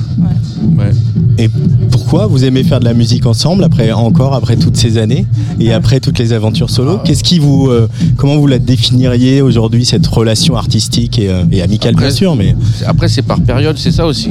Je pense que si on, on faisait que, on avait que ce projet dans notre euh, carrière, que tous les deux, je pense qu'on se serait peut-être lassé. Mais comme c'est un projet qui a pas de dur, Ou entretuer. Ouais, ou entretuer. ouais. Mais euh, vu que là, on n'a pas de contrainte de temps, on fait un peu comme on veut, donc ça, ça garde le truc excitant. Et c'est vraiment quand on a envie de faire quelque chose, qu'on a quelque chose à dire ou quoi, euh, on, on le refait et euh, on, enfin on, on- on rebosse ensemble et voilà. Donc c'est assez, euh, c'est ouais, il n'y a pas de contrainte en fait. C'est ça que je pense qui, qui fait que c'est intéressant et que ça dure surtout. Ouais, et aussi on se challenge, on se, bon, sans se le dire, on, on- on se pousse l'un l'autre à faire des choses qu'on ferait jamais tout seul. Et, et ça fonctionne euh, comme par magie, donc c'est c'est même étonnant pour nous. Après, faut, faut créer ce moment, comme il dit, faut créer ce moment où la magie va opérer. Et ça, ça se calcule pas. C'est à l'intuition et Ah, puis il y a eu des, ce troisième album, maintenant que j'y repense, il y a eu des moments cool. euh, C'était il y a je sais plus combien de temps. euh, Caro était venue euh, à Grenoble pour les fêtes de Noël. Et elle était venue chez moi, il y avait ma copine, on était tous les trois et on a bu un café, machin. Et puis après, on allait dans mon studio comme ça. Parce que euh, pour essayer de retravailler comme on faisait avant, c'est-à-dire tous les deux dans le studio, là, euh, physiquement, on est là. À Au lieu de s'envoyer les trucs, euh, tu vois, et ben c'est là où on a fait presque nos meilleurs morceaux. En une après-midi, deux après-midi, on a fait Osbanov et euh, l'homme à, Homme à la mode et je sais plus lequel. Et j'étais content de voir que que ça fonctionnait toujours, que le, le, le- le fait de travailler vraiment ensemble, quoi. Donc ça c'était cool. Et ce qui nous a d'autant plus euh, motivés pour continuer, quoi. Euh, je, vais- euh, paraphraser euh, notre cher Patrice Bardot, qui, quand il vous a interviewé pour l'album, il, parlait du fait que une, des dimensions importantes de votre musique, c'est l'humour, le, sourire en coin, la petite ironie, etc. Est-ce que, quand vous regardez l'évolution de la musique électronique, de la techno aujourd'hui, est-ce que vous trouvez, vous diriez pas que ça en manque un petit peu? Comment, quel regard vous avez sur ce qui sort aujourd'hui? Parce que vous êtes aussi DJ, donc vous continuez à écouter beaucoup, beaucoup de choses. Est-ce qu'on manque pas un petit peu d'humour Il y a un peu trop de sérieux dans la scène électronique aujourd'hui Non, il y en a qui font de l'humour, mais ils s'en rendent pas compte en fait. non, la scène actuelle, euh, j'en sais rien. Ah, C'est quoi la scène actuelle En fait, il y a tellement de trucs. euh, euh, moi, je- en ce moment, euh, dis- disons que euh, il y a une tendance à ce que tout aille très vite en b- termes de BPM. Ça va vite, hein. je- Ouais, je suis pas archi fan. Mais bon, ça passera. euh, Enfin, je veux dire, euh, maintenant, on commence à être habitué, les, modes qui vont, qui viennent, etc. Donc, en ce moment, ouais, ce délire de, la rapidité, je suis pas hyper fan. Mais bon, sinon, à part ça, euh, ça va. Enfin, il y a plein de trucs bien, heureusement. Moi, je sais pas, je suis, je suis plus tolérante avec le temps. Je me dis que quand on était euh, Ouais. plus jeune, on aimait les trucs rapides aussi. Ouais.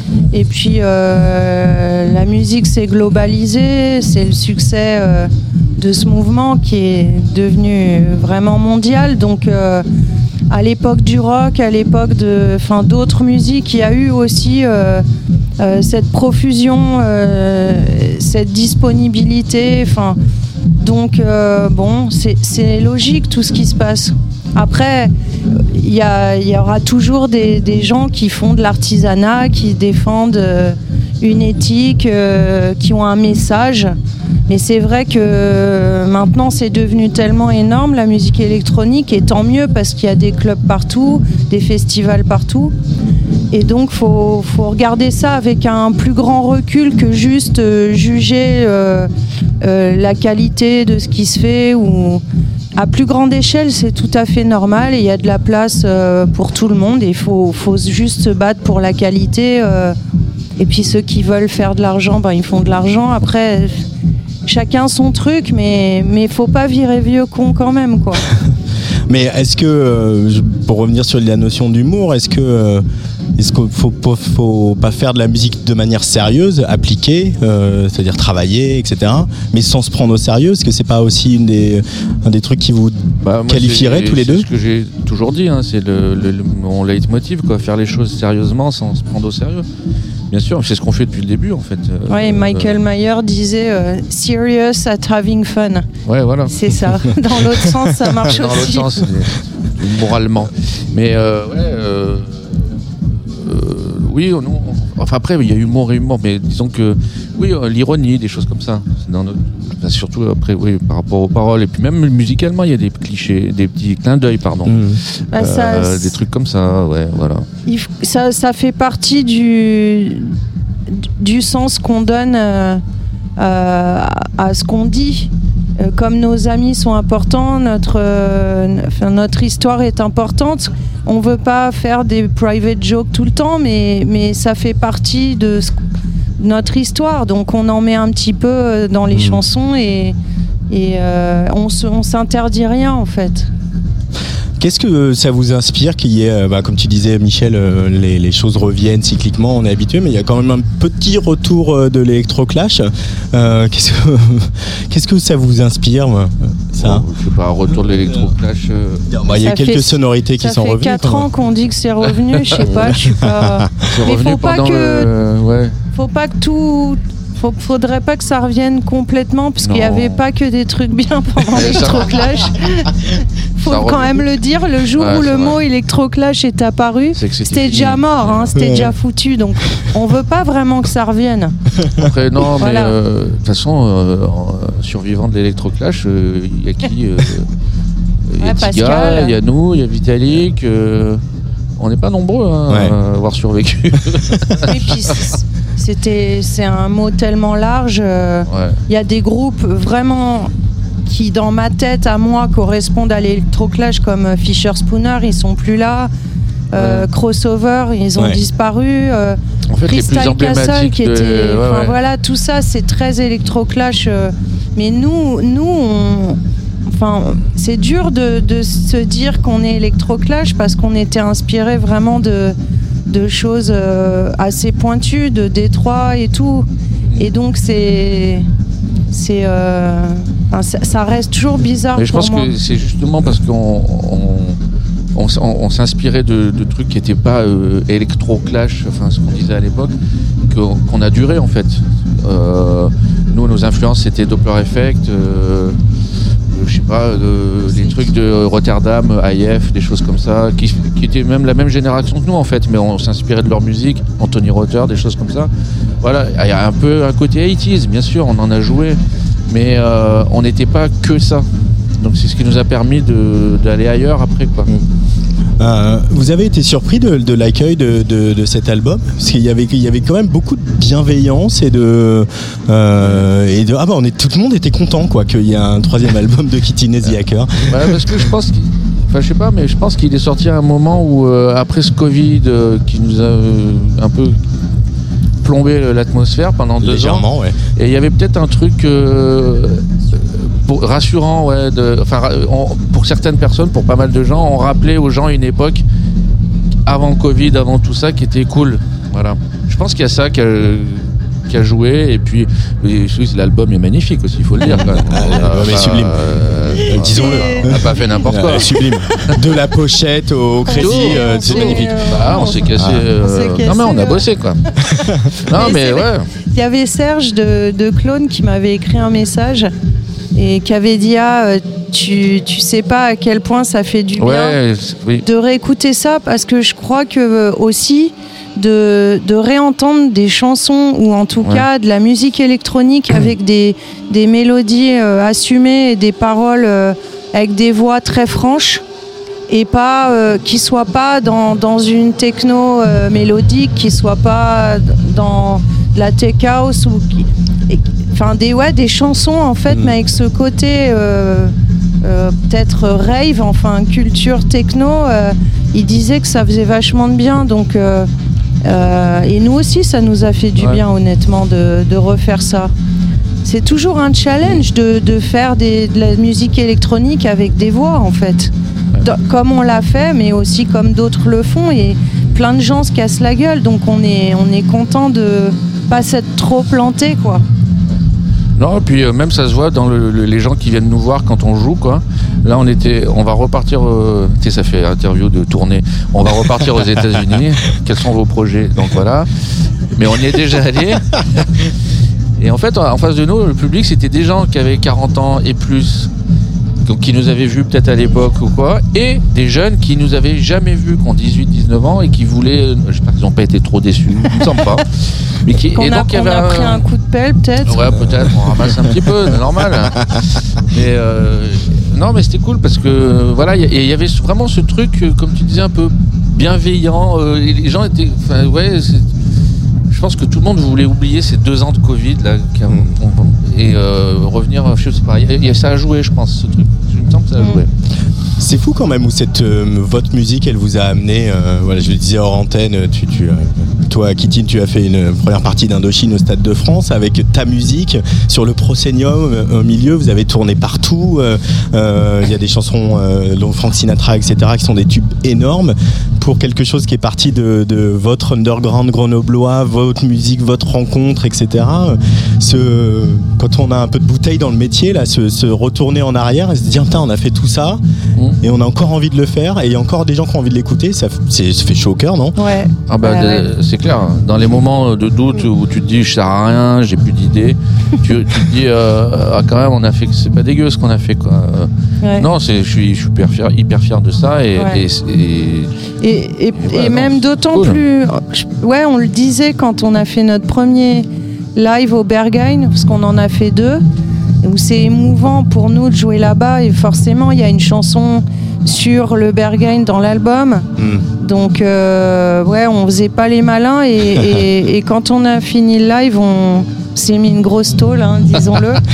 et, et on était au bar pour euh, en train de picoler et, euh, je dis ouais faut savourer ce moment parce que on peut vraiment être fier de nous et ça même si ça fait 30 ans qu'on se connaît et ça fait seulement là qu'on se le dit qu'on est fier de nous euh, ah là t'as bien fait ou t'as bien chanté avant on se faisait pas Non. trop de compliments et là je sais pas on se lâche un peu plus et c'est mignon Non, quoi En fait, quand il y a plein de- j'adore lire les bios d'artistes. Et, euh, C'est gentil pour ceux qui les écrivent. ce que Caro vient de dire, c'est c'est- dans plein de groupes, c'est le même truc. Quand tu es dans la jeunesse, je, putain, je parle comme, un- enfin bon, on s'en fout. Quand tu es dans la jeunesse, tu, tu réfléchis pas, tu fonces. euh, t'es pas là pour dire à, à les, à les gens avec qui tu travailles, ouais, c'est vachement bien ce que tu fais. Tu tu t'en fous. Tu... Et après, plus tard, tu, tu, tu, tu, tu apprends à valoriser les gens avec qui tu bosses et les moments que tu passes et tout. Et t'as plus de pas de fausse pudeur. hein, on se dit les choses. Et, et c'est ouais, c'est vrai que c'est cool, mais c'est vrai qu'avant on s'en foutait. Avant, euh, puis on était quand même en état de boisson euh, chaque fois qu'on jouait, on, buvait. Il y a beaucoup de. mais bon, on était jeunes. ah non, c'est- on, est- on est vachement plus responsable. C'est Ouais. bien. Bravo, Ouais, je vous félicite. Ouais, ouais, non, puis on se soutient. euh, on on s'est sout- toujours soutenu, mais là, c'est c'est comme si c'était pas. Euh, euh, même, pour nous, enfin, on prend, on prend ça euh, euh, comme si. c'est- Ouais, c'est pas un cadeau parce qu'on a bossé pour ça, mais on Comme est. si ça euh, pouvait s'arrêter demain, donc on profite. Il y a ça Bah, un peu. ouais. Moi que- j'ai toujours pensé ça, moi. Bon, au premier album, on était tellement pris dans un tourbillon. Et, et déjà, on partait de, de, de rien Ouais, et du d'un coup. on se retrouvait partout. On- et les voyages étaient vachement plus durs qu'aujourd'hui. Les conditions étaient, ultra rock'n'roll. On n'avait personne, on faisait tout tout seul. Donc on était, euh, on n'avait pas le temps de s'arrêter. euh, Il y avait une urgence. Et alors que là, on, ouais, on est, on est plus, euh, c'est plus confort. Et en même temps, c'est inattendu parce qu'on est plus tout jeune. Donc c'est, c'est d'autant plus cool, quoi. Et du coup, euh, force ou pas force? Pardon Force Quatrième Ah. album Euh, Pourquoi pas On verra. Ouais, on verra. C'est pas, c'est encore euh, pas. euh, Bah, on, se, Ouais. on se met jamais de. On se fixe jamais rien en fait. On, m- moi, ça me, ça me brancherait bien parce que, bah, en fait, on, c'est, c'est- c'est pas qu'on en a plus rien à foutre, mais on, on, on- on profite. Non, mais Donc, ouais, si, euh, euh, si un- si on a quelque chose à dire, euh, à faire, euh, ouais, on le fera. Ouais, Mm. ouais, ouais, je pense. ouais. ouais.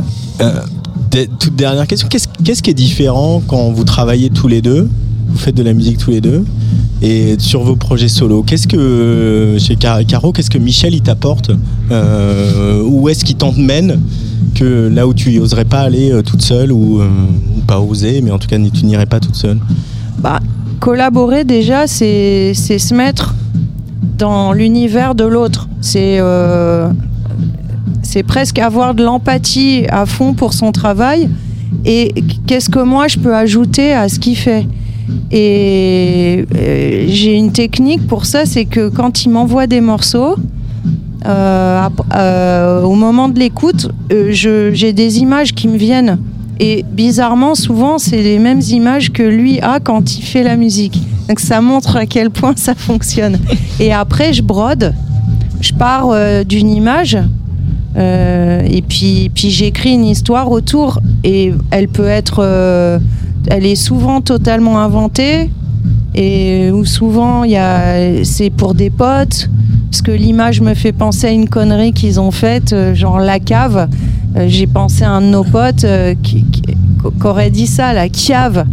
Euh, Parce qu'il parle, il dit, dit comme ça. Et, c'est marrant de d'être inspiré de ça. Donc oui, je fais des trucs que je ferais jamais toute seule parce que sa musique, elle m'inspire une atmosphère que je ressens pas du tout sur avec les autres. Et puis voilà, il n'y a pas mieux. C'est une telle chance de rencontrer dans sa vie une personne avec qui ça, ben, ça marche euh, comme euh, c'est de la magie, quoi. Je peux même pas expliquer pourquoi ça fonctionne, mais parce qu'on est juste totalement opposés, mais on a un univers commun. On a cet humour. euh, on aime l'ironie, tout ce qui est dark. on, a, on fait des blocages sur les mêmes séries débiles. Euh, et, et- et ouais, je sais pas. Après, c'est sûr que j'adore collaborer, mais c'est- jamais pareil avec les autres. Heureusement, hein. Ouais. Et, et toi, Michel, qu'est-ce que qu'est-ce que travailler avec Caroline euh, euh, Dans quel territoire ça t'entraîne ou t'irais peut-être pas tout seul? Donc quelle liberté ça t'octroie? Bah, déjà, euh, euh, tout seul, je ferais pas des chansons, en fait. Enfin, des chansons, oui. Mais le format, euh, ne serait-ce que le format couplet-refrain, Ouais. tout seul, je le ferais. Il faut une voix. euh, donc euh, voilà. Et en fait, moi, souvent, quand je, je pars sur des morceaux comme ça, euh, j'entends déjà plus ou moins euh, où elle va mettre sa voix. J'en pas ce qu'elle va dire, mais le- donc quand je sais des trucs comme ça où je, je vois- je vois déjà ça dans ma tête, je me dis ok ça je le mets de côté. Enfin ça sera pour pour pour tous les deux quoi. Donc euh, et des trucs plus euh, plus euh, dark ou plus. mais je fais pas vraiment de la techno moi en fait je fais un mélange.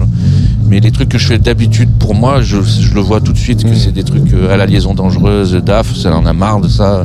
Donc je- J'en ai Donc, pas On marre. n'en a pas marre, hein, moi non plus. hein. J'ai marre que j'en ai marre que tu les joues en DJ, mais Ouais, j'en ai ah oui, pas oui, marre j'en ai que tu essaies de faire la même chose. On a marre de liaison dangereuse. J'ai saoulé avec ça. J'ai saoulé tout le monde d'ailleurs avec ça. Les gens se plaignent. Euh, mais Parce qu'il a- C'est vrai, Parce dit qu'il- hacker, tout le monde dit ah non, non, Ah non, va va mettre l'autre. Euh, La vraie raison, c'est qu'il a la flemme de changer ses vinyles du sac pendant Ah. 20 ans. C'est ça la vraie raison.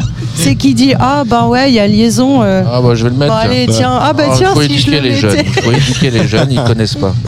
Donc je leur mets les ondes dangereuses, le snooze et le parquet, c'est la base, faut le C'est la savoir. base. ça. Ah, C'est la ouais, base.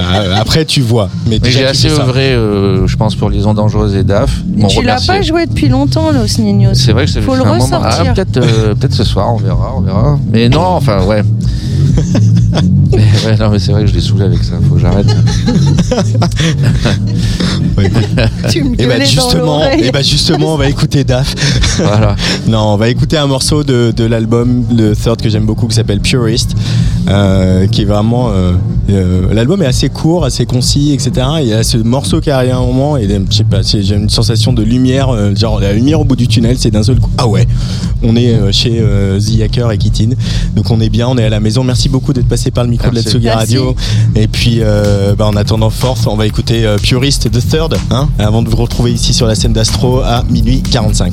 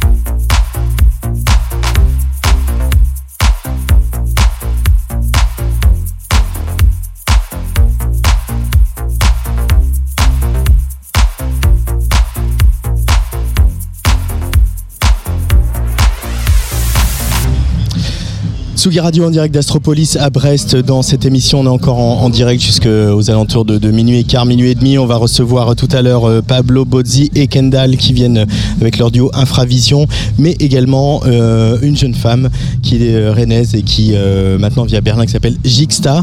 Mais pour l'instant, on va totalement changer d'ambiance. Tsugi, Tsugi, Tsugi Radio.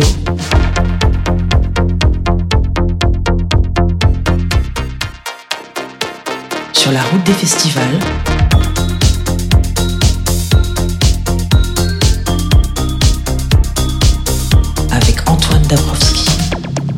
Et oui, parce que là, il y a beaucoup de monde dans ce petit studio. On n'a pas du tout assez de micros pour tout le monde, mais on va se débrouiller.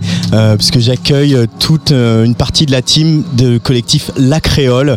Alors allez-y, présentez-vous ceux qui ont des micros. Euh, bonjour, bienvenue sur Tsugi Radio. Bonsoir, je suis Vincent, Vincent Frédéric Colombo, cofondateur de la, la Créole, avec Fanny Viguier qui est à ma droite. Bonsoir. Bonsoir Fanny. Bonsoir, je suis Silver. Silver, un des DJ évidemment de la créole. J'aimerais bien qu'on on- on revienne un peu euh, au, à la- au tout début de la créole pour euh, les gens qui sont jamais venus à une soirée la créole, qui n'ont jamais connu les tout débuts euh, à Montreuil, etc. Qu'est-ce que c'est les soirées? Comment elles sont nées? Et quelles étaient qu'est-ce- De quoi vous aviez envie quand vous avez lancé ces soirées? Oula, vaste programme. Euh, déjà, le, pour euh, camper un peu le, le projet rapidement, euh, Vincent et moi, on travaille ensemble depuis 9 ans. 2014. Voilà, depuis 9 ans, au départ au, au travers d'un duo photographique et mode. Euh, et c'est notamment dans nos vernissages, euh, je, fais la, je la fais version rapide. hein. Vas-y, vas-y. C'est no- notamment euh, de l'un de nos vernissages qui est un peu né cette euh, soirée La Créole de manière assez organique. Euh, à, cette, à ce fameux vernissage en juin 2018, il y avait Bama Oyende et Crystal Mess au platine. 2017, 2017. 2017, bah, donc voilà, je On fait l'histoire. Voilà. Juin très bon dans les dates. 2017, euh, vernissage avec Crystal Mess et euh, Bama Oyende au platine.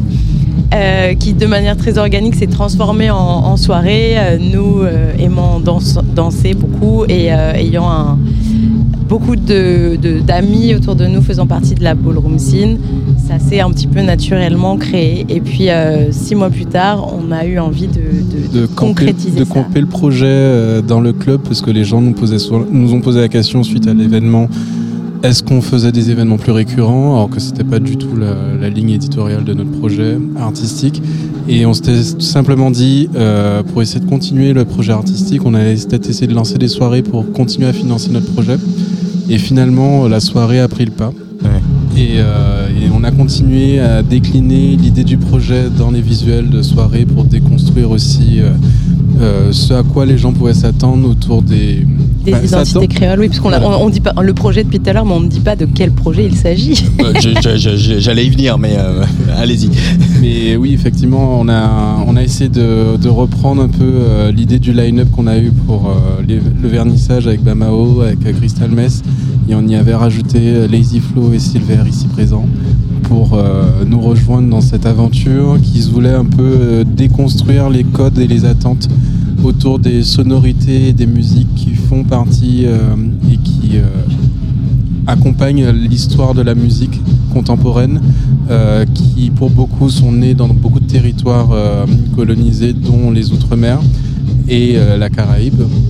Donc c'était un peu de remettre un peu euh, à propos euh, toutes les sonorités qui viennent euh, des territoires afro-latino-caribéens, euh, sans oublier le fait qu'on le recampe dans le club, mais avec aussi l'influence du club.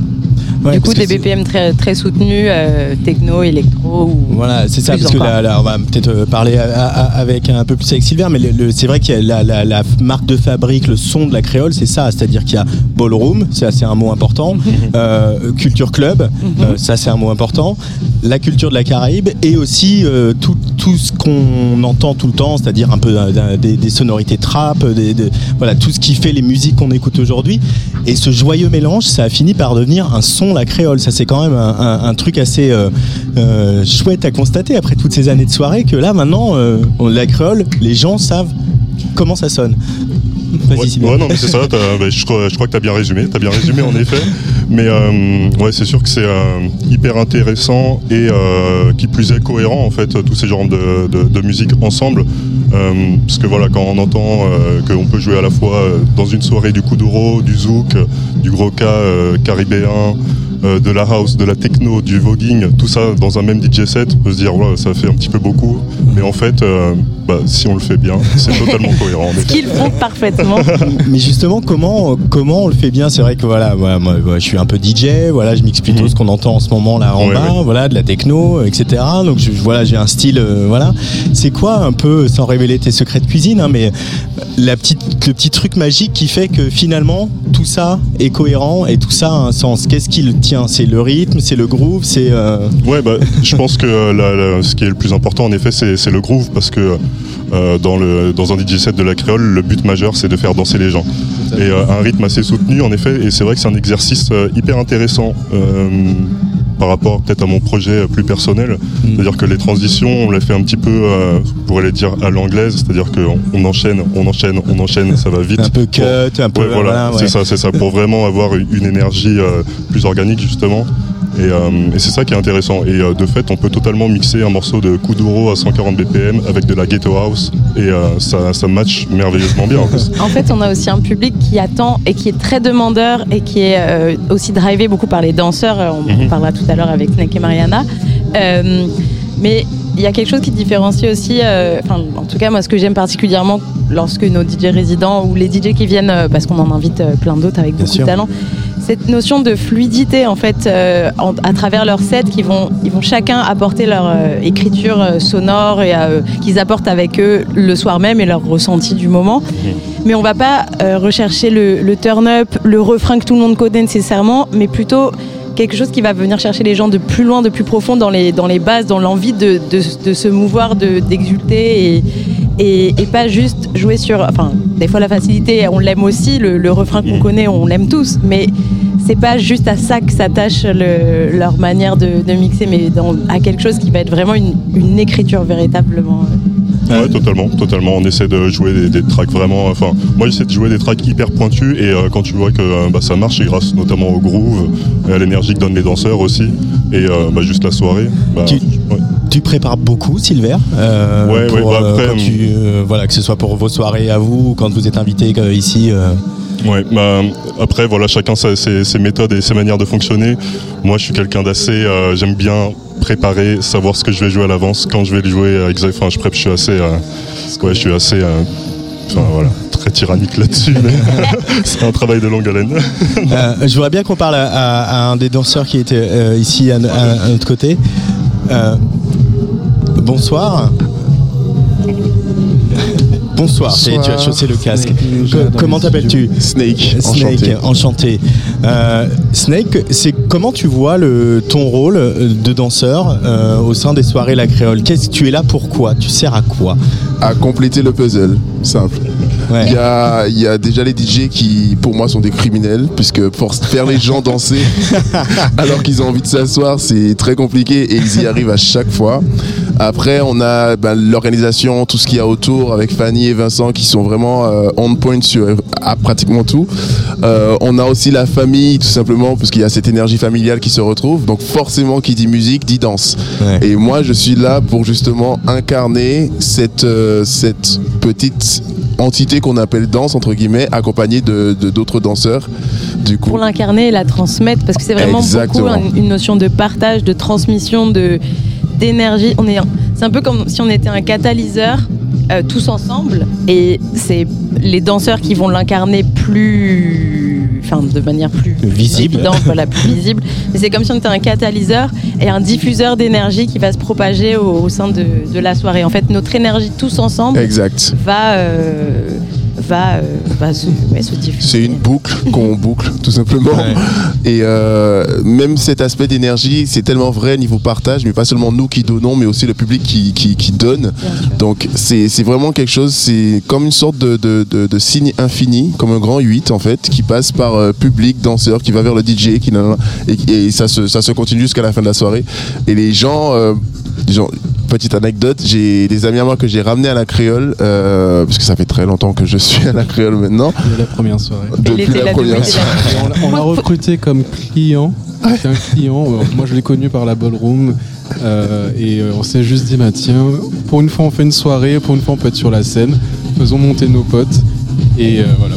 Mais c'est vrai que les, les danseurs de la créole font, se sont enfin le collectif s'est créé de manière aussi organique, que la soirée est née, Ouais. parce que ce sont en fait tous des personnes qui venaient au départ en tant que bah, clients et qui payaient leur place au début et qui ont adopté la scène et euh, on s'est mutuellement adopté. C'est une, une notion d'énergie, de, de, de partage, de, un- une, une fluidité naturelle qui est Mm. née euh, entre nous et de, ouais, de connexion. On s'est, on s'est reconnus. Et C'est voilà. ça. Il y a eu Et- match. et dès lors qu'on nous a bookés en dehors du club, euh, notamment pour le premier festival Cabourg Mon Amour qu'on a fait en 2018, on s'est dit comment on reproduit, puisqu'on nous demande cette soirée, mais que bah, d'un coup on va être sur une scène qui est avec un piédestal, une, une distance, parce que dans le club où on a nos, habitudes, on a un, un- On est très une. C'est- Il y a une proximité qui est assez dense. Euh, on s'est dit comment on fait pour transmettre cette éner- une énergie similaire et, et la diffuser de la même façon. Donc on s'est dit mais c'est évidemment par cette danse et ce, ce, ce groupe qu'on va constituer, euh, enfin, qu'on constitue tous ensemble. C'est ça. Et comment vous l'abordez la, la date de ce soir Ici, vous avez, on vous a carrément laissé les clés du club. Euh, vous allez démarrer euh, à minuit. Donc dans pas longtemps, Silver va aller faire euh, le soundcheck d'ailleurs.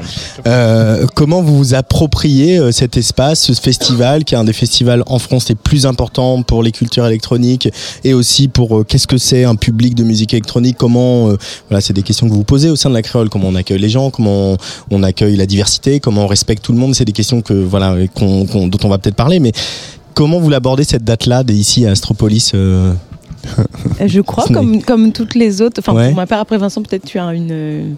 euh, mais je crois qu'on on se laisse, euh, pour ma part, on se laisse euh, aussi beaucoup driver par. on- nous, on sait ce qu'on vaut ensemble et comment on, on se. Bah, on, va, on va pouvoir partager, on connaît Ouais. notre petite recette, on sait à peu près dans quel sens on emmène les gens. Mais après, tu as toujours la réponse en face de toi, tu peux jamais la deviner. Et ce que te renvoie le public, c'est avec ça que tu vas jouer toute la soirée, qui va te demander plus ou moins d'énergie, euh, avec ça va être plus ou moins facile. Là, on nous a dit que la date avait fait un, enfin l'annonce de notre présence avait fait un gros buzz, donc euh, Ouais. apparemment on est attendu. Donc on Et a, j'ai pas mes talons comme par hasard. on a, on a hâte de rencontrer ce public. Vincent euh, Snake, Mais si vous avez. Moi, moi, je dirais que chaque, euh, chaque événement où on est invité, je l'accueille en, un peu en novice, en fait, en, en, en n'ayant aucune attente particulière. Mm. Je me dis simplement, euh, c'est plutôt le public qui vient nous rencontrer, plus que nous qui allons à leur rencontre. Et euh, on vient juste leur servir notre, euh, notre magie. Yes. Moi de mon côté, ben écoute, euh, comme toutes les dates, je suis persuadé qu'on va juste brûler la scène, Même sans les talons même sans les talons. T'inquiète pas, il y a tellement d'autres choses qui peuvent remplacer les talons. Mais euh, oui, c'est c'est aussi ce truc où on a tellement euh, cette symbiose entre nous Mm. que maintenant des fois, je porte même pas attention à ce que va penser euh, littéralement. Bien sûr, je- j'en porte attention, mais c'est pas mon premier en tout cas ressenti euh, de ce que vont penser les personnes en face.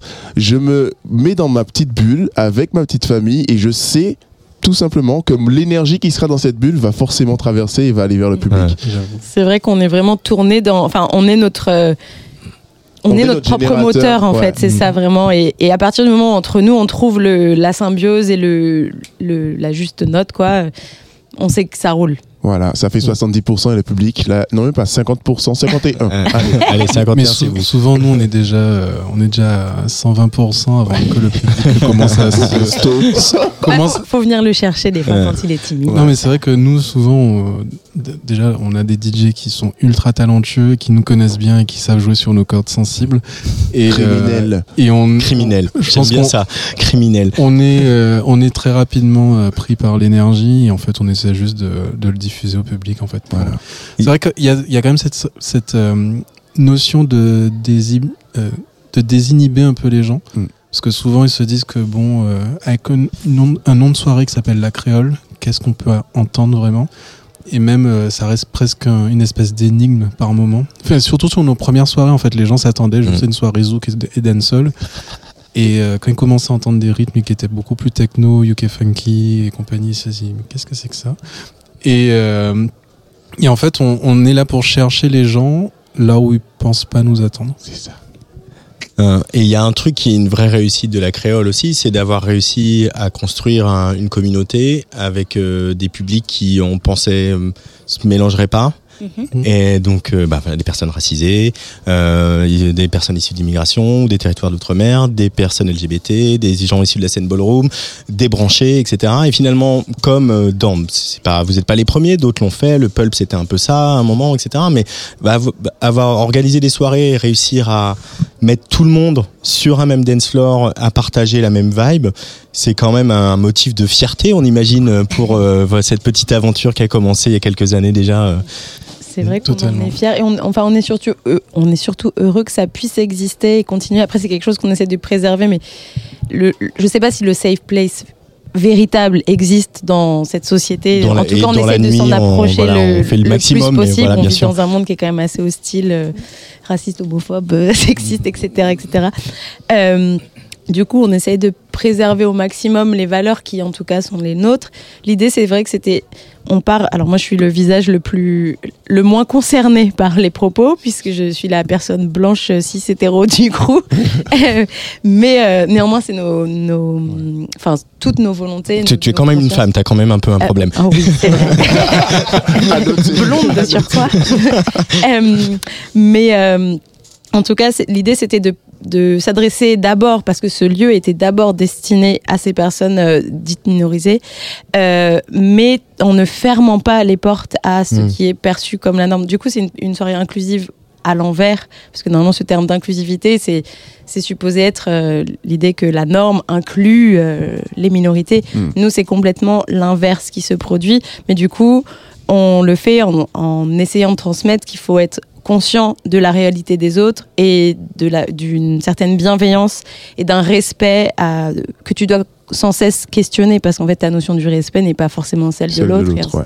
et ainsi de suite du coup Mhm. en fonction de ta position sociale euh, qui que tu sois de ton rang social enfin je sais pas, rang j'aime pas ce mot mais bon on, on s'est compris quoi de, de toujours s'interroger sur euh, où s'arrête la- ma limite pour que celle de l'autre soit respectée aussi Euh, mais c'est vrai que c'est quelque chose dont parlent souvent les filles de Barbiturix sur les Wet For de dire euh, voilà bah, la norme c'est euh, une soirée pour les femmes homo. Mhm. Euh, D'autres personnes sont les bienvenues, mais c'est nous qu'on gère et Ouais. c'est voilà nous qui décidons comment on vous inclut dans notre euh, dans notre euh, petite communauté. Et ça c'est important aussi de partir de la marge, de partir des personnes marginalisées Ouais.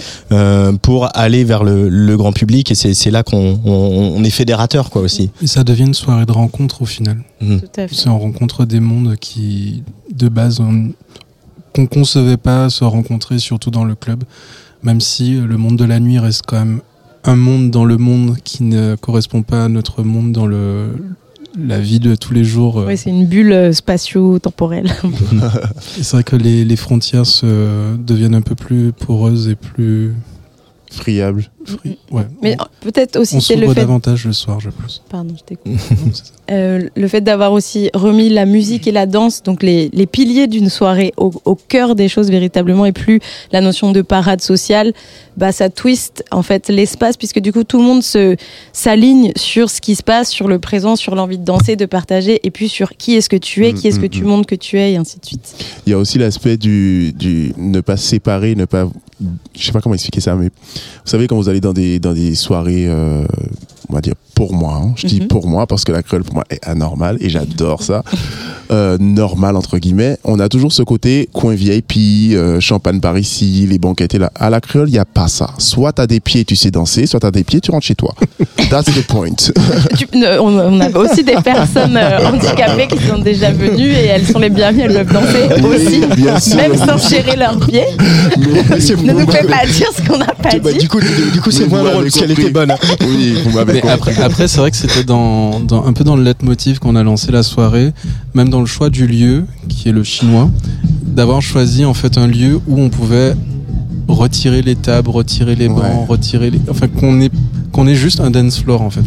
Et c'est vrai qu'il y a très peu de clubs qu'on retrouve en dehors des warehouses euh, où on fait des soirées qui sont beaucoup plus techno euh, souvent ou plus électro où justement il n'y a pas cette codification de la table, le coin VIP et compagnie. Il y a Et de juste qui peut un payer dance ou qui floor. ne peut pas aussi. C'est ça. Il y a un dance floor, il y a un bar, il y a un vestiaire, euh, il y, a, il y a un- il y a un DJ booth et puis euh, voilà. On est surtout là pour pouvoir écouter de la musique et pouvoir se déconnecter de son quotidien et en même temps de rencontrer des gens. Mm. Et c'est vrai qu'on a voulu euh, revenir presque à l'essence des sons de système en fait, euh, comme on pouvait le- l'entendre et le voir dans les années euh, 70-80.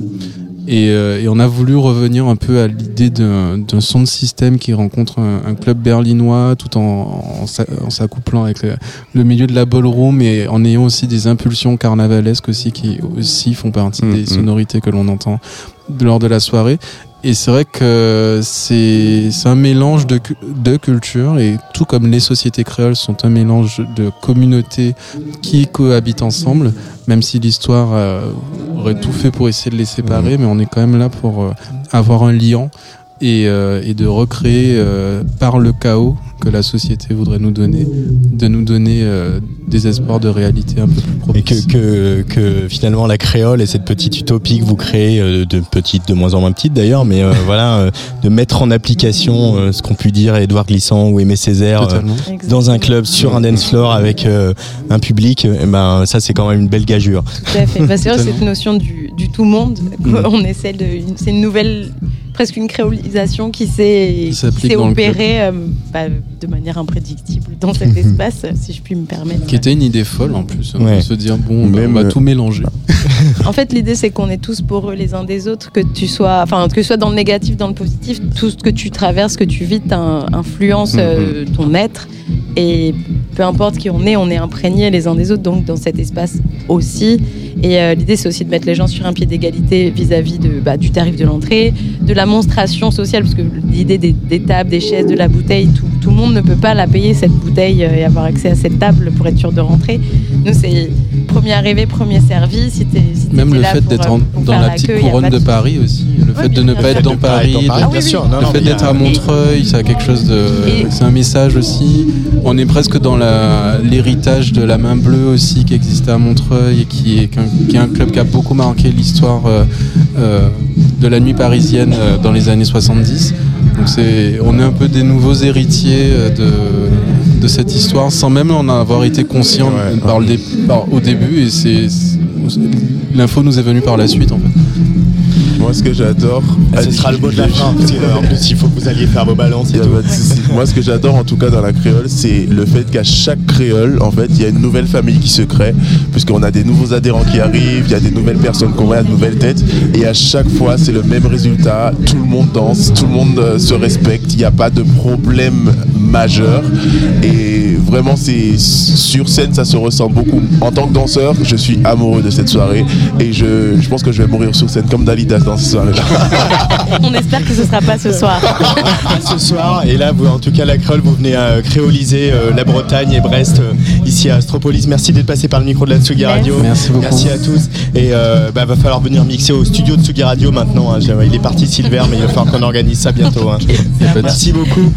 Euh, ils viennent de commencer leur set en live euh, ici, c'est Il et Vilaine, euh, le duo bien sûr euh, électro euh, rock. Euh, on va écouter un morceau d'Il et Vilaine avant de retrouver tout à l'heure Gista sur la Tsugi Radio en direct d'Astropolis.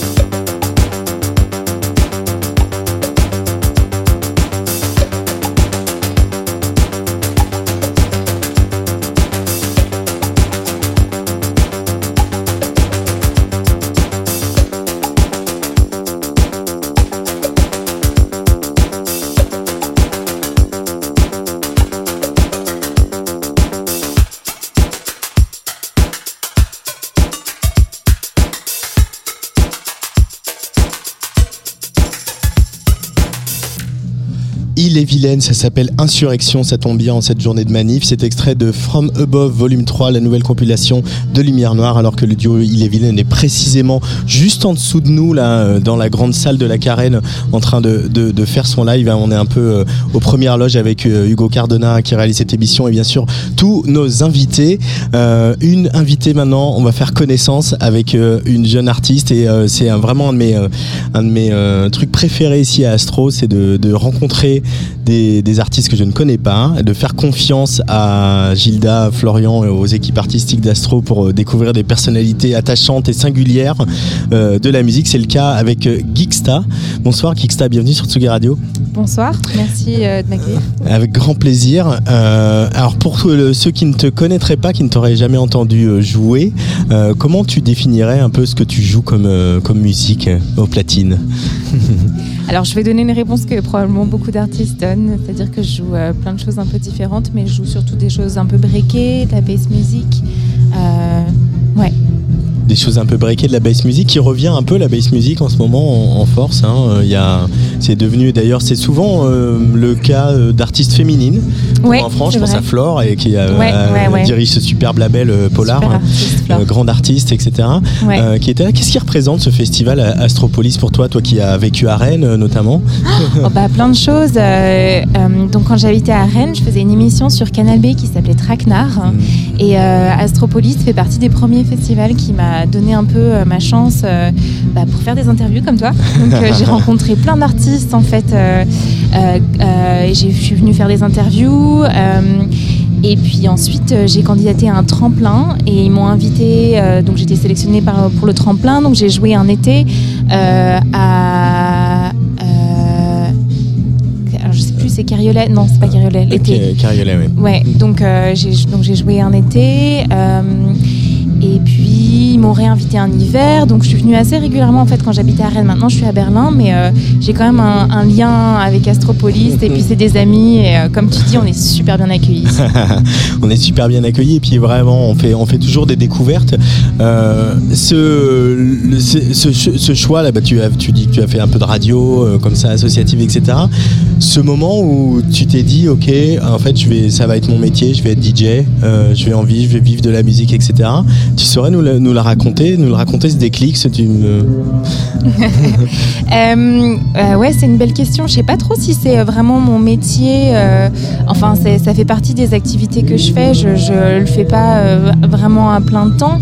Euh, mais je me, je me souviens qu'il y avait, euh, il y a eu une soirée à, à Rennes où j'avais joué euh, à l'Antipode.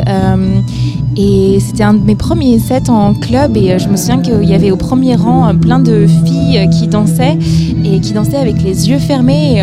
C'est une anecdote que je raconte souvent parce que j'ai eu un peu un déclic à me dire, c'était pas souvent à l'époque, ça faisait quand même, je sais pas, ça devait être 2015, un truc comme ça, où c'était pas souvent qu'on voyait beaucoup de filles au premier rang et je me disais, waouh, mais c'est, chouette, je vois qu'elles s'identifient et puis en fait pouvoir partager un truc qui était aussi important pour moi, bah, c'était assez beau. Alors je, je me suis pas dit, ça y est, je fais carrière, mais en tous les cas, ça a clairement été un soir un peu déclic. de euh, pourquoi que les femmes que des jeunes femmes se sont ou jeunes ou moins jeunes d'ailleurs se sont autorisées à venir danser devant le DJ etc en fait c'était quelque chose d'un peu euh, euh, que tu n'avais jamais observé auparavant? Bah, je... peut-être que c'était juste parce que c'était à Rennes, j'en sais Ouais. rien, et qu'à l'époque euh, c'était pas euh, et le club, c'était pas, il n'y avait pas la notion de safe space comme on peut avoir maintenant. Ou euh, euh, mais je sais pas, il y avait quelque chose qui m'avait quand même touché, ouais, dans le dans le dans le fait de voir des femmes euh, qui se sentaient libres à danser comme ça. euh, et euh, bah, tu vois, cet après-midi, j'ai euh, j'ai animé une masterclass euh, pour, euh, dans le cadre d'Astropolis, mas- un workshop de mix avec, avec des jeunes. Enfin, c'était en, en mixité choisie, non choisie Enfin, voilà. C'était avec, disons, il bon, y avait- il y avait- y avait que des femmes pour le coup. C'est vrai, il y et- avait que des femmes. Il y avait que des femmes, enfin que des filles. Et. Euh, et, et je me dis, bah, c'est cool aussi d'arriver à un moment où je peux partager ce que j'ai appris et, euh, et, et je trouve ça chouette euh, ouais, de pouvoir euh, lan- euh, lancer un peu le flambeau. Ouais. Si Il y, a des, il y a des- il y a des femmes artistes, DJ ou autres, qui, euh, dans ton, euh, d'expériences de mélomanes, de, de clubbeuses, de musiciennes, etc. ont été importantes, qui justement toi t'ont conforté dans le fait que tu pouvais être derrière la platine et faire danser des gens. Euh. Mmh, ouais, oh, alors bah, c'est une super question et c'est vraiment le genre de question où je sais que je vais sortir dans, dans 15 minutes et me dire oh là là, j'aurais dû dire. C'est pas grave. Mais euh, bah là, juste euh, un peu spontanément, je pense à quelqu'un comme Josie Rebel, qui est une DJ qui est basée euh, à Londres, euh, qui est une super, c'est une DJ qui a, qui a beaucoup euh, animé. Euh, Enfin, qui, qui a fait beaucoup de, de radio et euh, qui, sélectionne des, enfin, est incroyable. Et c'est aussi quelqu'un qui, euh, qui utilise très peu les réseaux sociaux et c'est aussi mon cas. Et ça fait du bien de voir des gens. tu n'es pas sur Instagram. je ne suis pas. Alors j'étais sur Instagram, je ne suis plus sur Instagram depuis quelques années, et, et ça fait du bien de voir des gens où on se dit bah ouais c'est possible en fait de le faire et de le faire chacun à sa façon. On n'est pas obligé de de, de tous le faire de la même façon sur les mêmes plateformes en utilisant les mêmes codes. Et euh, c'est quelqu'un que je respecte énormément. Dans ton parcours de vie, là, tu as déménagé à Berlin. Pourquoi? Enfin, le- pour des raisons personnelles, euh, c'est pas ma question, mais en tout cas pour les, les- les réseaux artistiques, professionnels qui t'ont poussé à te dire, ok, euh, je vais m'installer à Berlin. Qu'est-ce qui t'a poussé à faire ce choix? Ouais, il y a plein de choses. En fait, au départ, euh, donc j'ai commencé à écrire une thèse euh, il y a quelques années, et dans le cadre de ces recherches qui étaient liées aux musiques électroniques, euh, je, faisais des déplacements réguliers entre Rennes et Berlin, parce qu'à Berlin, j'avais accès à des archives qui, dont j'avais besoin pour faire ma recherche. Donc au départ, je faisais des, déplacements réguliers, et en fait, je suis un peu tombée amoureuse de, de la ville, et puis de la liberté que je trouvais en club, de pouvoir m'exprimer euh, euh, artistiquement aussi là-bas. euh, et bah, oh, des, petits, des petits détails, mais j'adore le, le fait de, de pouvoir parler plusieurs langues en une, une- seule journée, tu vois, c'est des trucs qui, qui me plaisaient. Donc voilà, il y a plein- de raisons, mais au départ, c'était c'était quand même très lié à la musique. Très lié à la musique. Alors, euh, on- peut-être que tout le monde ne t'a pas entendu mixer ou n'a pas écouté tes mix. Par contre, euh, il y a eu euh, un article dans Libération il n'y a pas longtemps auquel tu as participé, puisque tu as notamment, tu es très engagé sur la question de, de- des transports pour les DJ. Tu as décidé d'arrêter de prendre l'avion avec donc le choix de parfois peut-être de renoncer à certaines dates parce que c'est physiquement impossible. Ouais. Euh, ce qui est euh, frappant dans ton parcours, dans cette décision, c'est que on, on- on en connaît d'autres. hein. voilà, bah, dans cette, ce même article, il y avait Agoria qui, voilà, qui n'a pas le même statut que toi, qui est un tout petit peu plus identifié, qui fait des Mhm. plus grosses dates, etc. Et comment, en- au début de sa carrière de DJ, de prendre la décision de ok, ok, je ne prends plus l'avion. Ouais. Euh, c'est courageux. Euh, pourquoi ce choix il s'est imposé Euh, Évidemment les, les, les, déci- les- voilà évidemment toute l'inquiétude qu'on partage sur le- l'état de notre planète bi- bien évidemment. Mais euh, est-ce que en tout cas ce choix s'est imposé de se dire peut-être je vais passer à côté de certaines opportunités, Mhm. mais je le fais parce que ce sont mes convictions. Que, comment c'est arrivé? Ouais, bah tu, tu utilisais le mot euh, inquiétude. euh, Je pense que ça partait vraiment de ça. J'ai eu un moment de. Et j'ai toujours des moments de grosse. euh, ce qu'on appelle maintenant éco-anxiété. euh, vraiment à me dire euh, on va où là Et ça me, ça me faisait vraiment très très peur. Et en fait, euh, donc euh, pendant quelques années, je- j'essayais de. euh, euh, de diminuer l'avion et de, et de simplement le prendre quand c'était pas possible de ne pas le prendre. Et en fait, il y a quatre ans, je me suis rendu compte que, étant une personne blanche à, Berlin, donc une ville qui est quand même relativement bien connectée, qui bénéficie de toute une série de privilèges, et, et en fait, c'est vraiment en lisant les rapports du GIEC et, euh, et en m'informant sur la différence de bah, voilà, prendre un avion, prendre un train, euh, ce que ça fait euh, sur l'empreinte carbone, sans trop individualiser la question, parce que je veux vraiment pas être là-dedans. Et euh, il y a des gros problèmes autour du fait que euh, euh, l'avion est hyper subventionné, le train c'est super cher, donc euh, je veux pas du tout euh, jeter la pierre sur les individus. Mais voilà, enfin moi je me suis dit à un moment donné, euh, je suis hyper angoissée et en fait ça a affecté beaucoup mon rapport à la musique.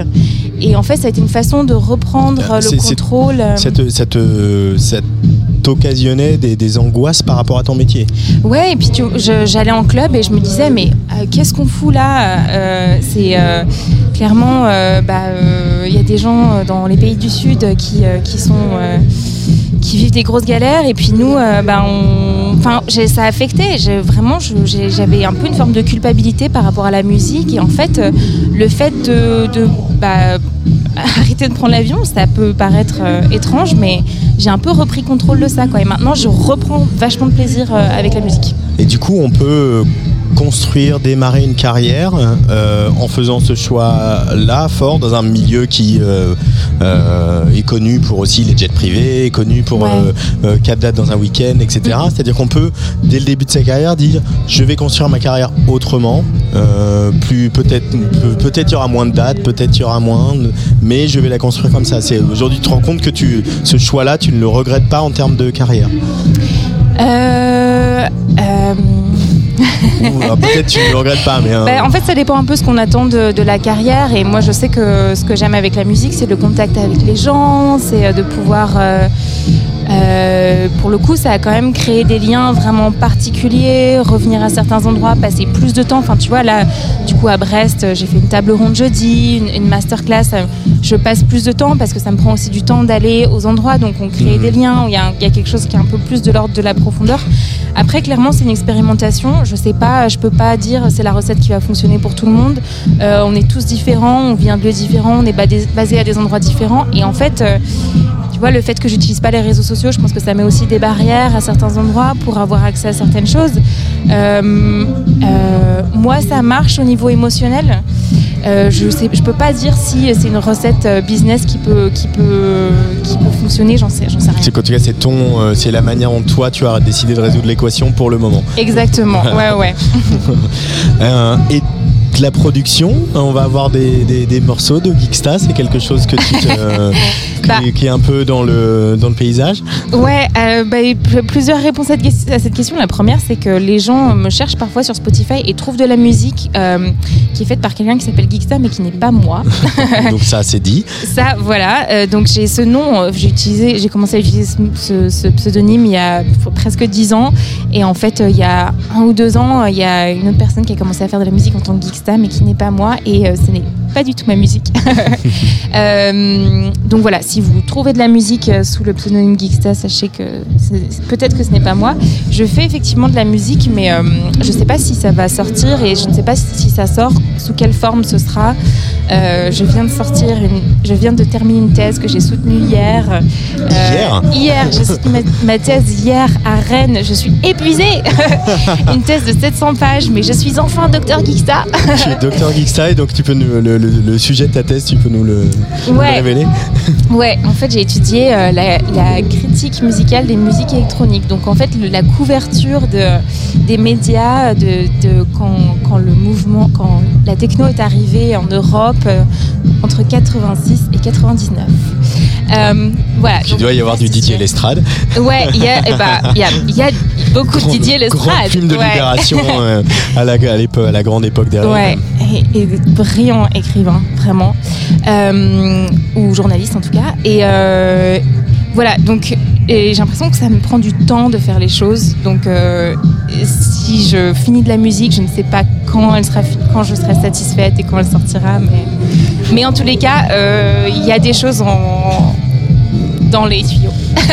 Bon, en tout cas, félicitations pour euh, ta soutenance. Merci. D'être arrivé au bout de cette thèse de 700 pages euh, Ouais. euh, sur un sujet qui, euh, qui est cher à, à notre petit cœur à- ici à Tsugi, et Tsugi Radio.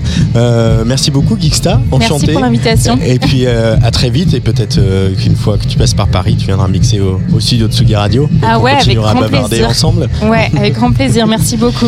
Dans quelques instants, ce seront les derniers invités de cette émission, le duo Italo Disco, Italo EBM Disco comme ils aiment à s'appeler, euh, bien sûr Infravision avec Pablo Bozzi et Kendall qui vont euh, seront les derniers invités de cette émission. On va les écouter avec euh, leur titre That Beat in My Heart avant de les accueillir ici au micro en direct d'Astropolis l'hiver et de la Carène à Brest.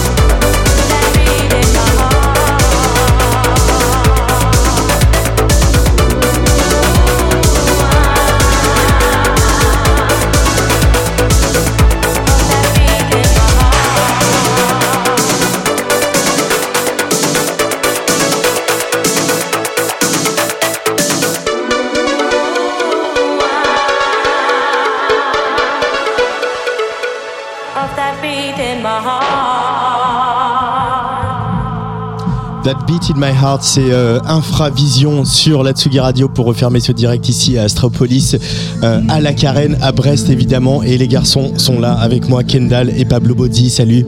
Salut, salut. Comment ça va? Écoute, euh, ça va, hein Au top. Au top. Euh, ça tourne pas mal hein, depuis qu'on le lancement de ces petites affaires là du côté de Toulouse et le lancement du label, euh, etc. Vous, Kendall, tu imaginais ce, parcours là parce que c'est quand même un peu fou ce qui s'est passé depuis que vous avez démarré? Euh, oui, c'est fou parce qu'on a démarré un petit peu avant le Covid à collaborer ensemble et puis ça, ça a continué pendant le Covid, donc tout se passait un petit peu sur Internet. On savait pas si ça allait se poursuivre euh, post-Covid une fois que les clubs rouvrent et depuis, ben, ça, ça continue, on tourne beaucoup et puis il y a la scène qui, qui Après, augmente. le, le fait que tout, tout va à une vitesse assez, euh, assez phénoménale et en fait il n'y a pas vraiment forcément le temps de réaliser sur, le, sur le moment. Donc Enfin, fois après coup un peu. Ou ce soir, quand on va monter sur scène, euh, on va faire Ah ouais, quand même. Bah là, euh, ce soir, vous jouez après euh, Kitty the Hacker. Vous clôturez euh, Astropolis hiver ici à la Carène. Ça va continuer la suite après pour un set de voilà un bon un bon gros set comme vous les aimez. Euh, Qu'est-ce que euh, vous pouvez nous dire de cette rencontre que vous avez eue tous les deux quand même? Parce que euh, il y a l'amitié et puis il y a aussi une espèce de voilà complicité artistique euh, Pablo Bozzi Kendall qui est apparu assez vite et qui est toujours là. J'ai lu tu Kendall, tu disais à Durvie, euh, c'est pour la vie maintenant quoi. Ouais, c'est ça, ouais.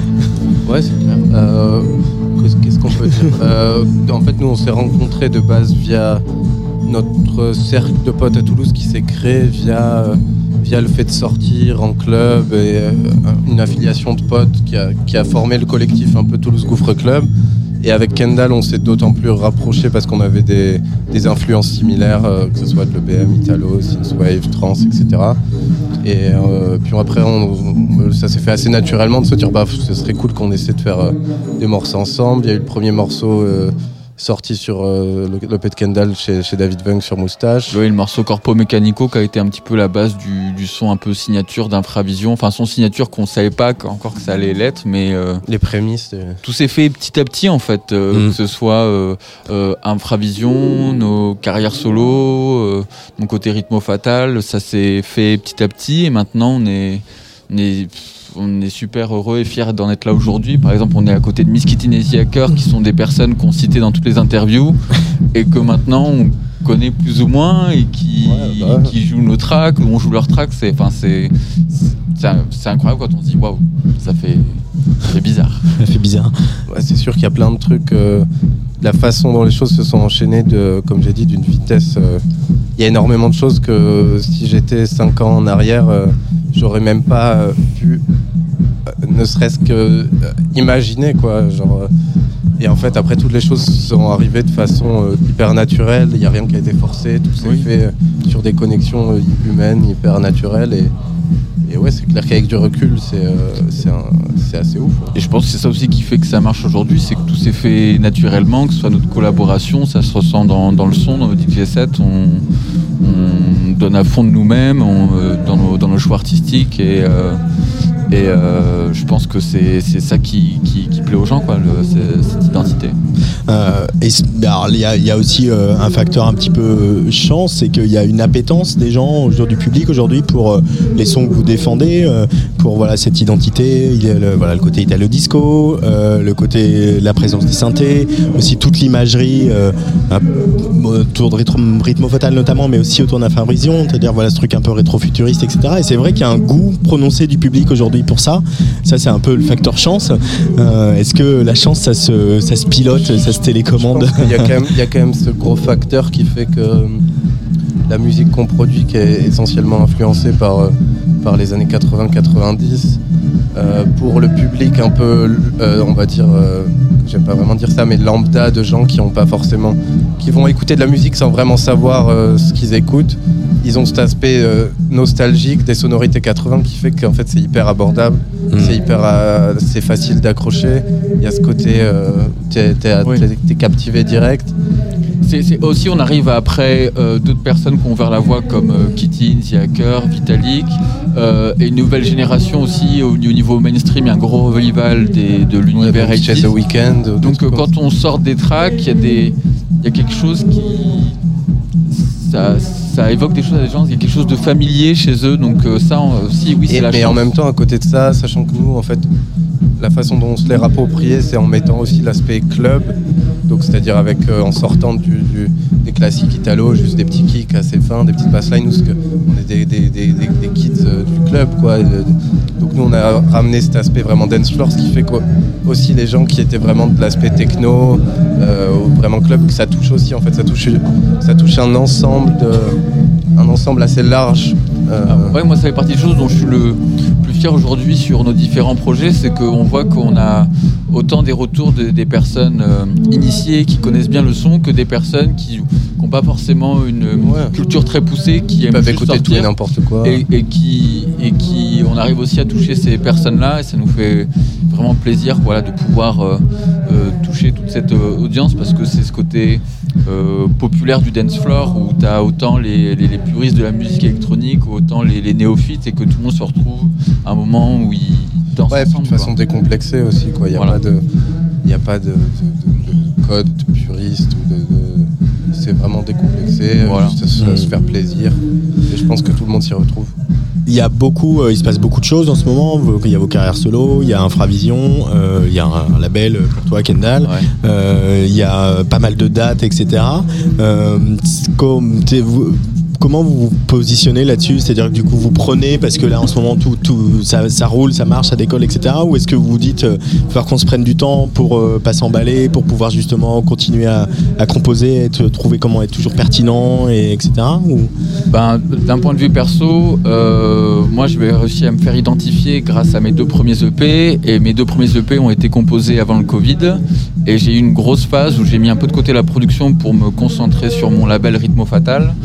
Maintenant que le, projet Rhythmo Fatal est bien lancé, je suis de retour à fond sur la, production. Mais c'est vrai que c'est dur de tout concilier, surtout sur la production, c'est bien d'avoir l'esprit libre. Et parfois, quand il y a tout ça en même temps, il y a des facteurs en jeu qui peuvent influencer ou des barrières mentales ou quoi. C'est bien d'avoir l'esprit libre. Donc c'est cool de se garder des, phases de soupape pour se focaliser sur euh, la production et bien séparer. C'est tout un.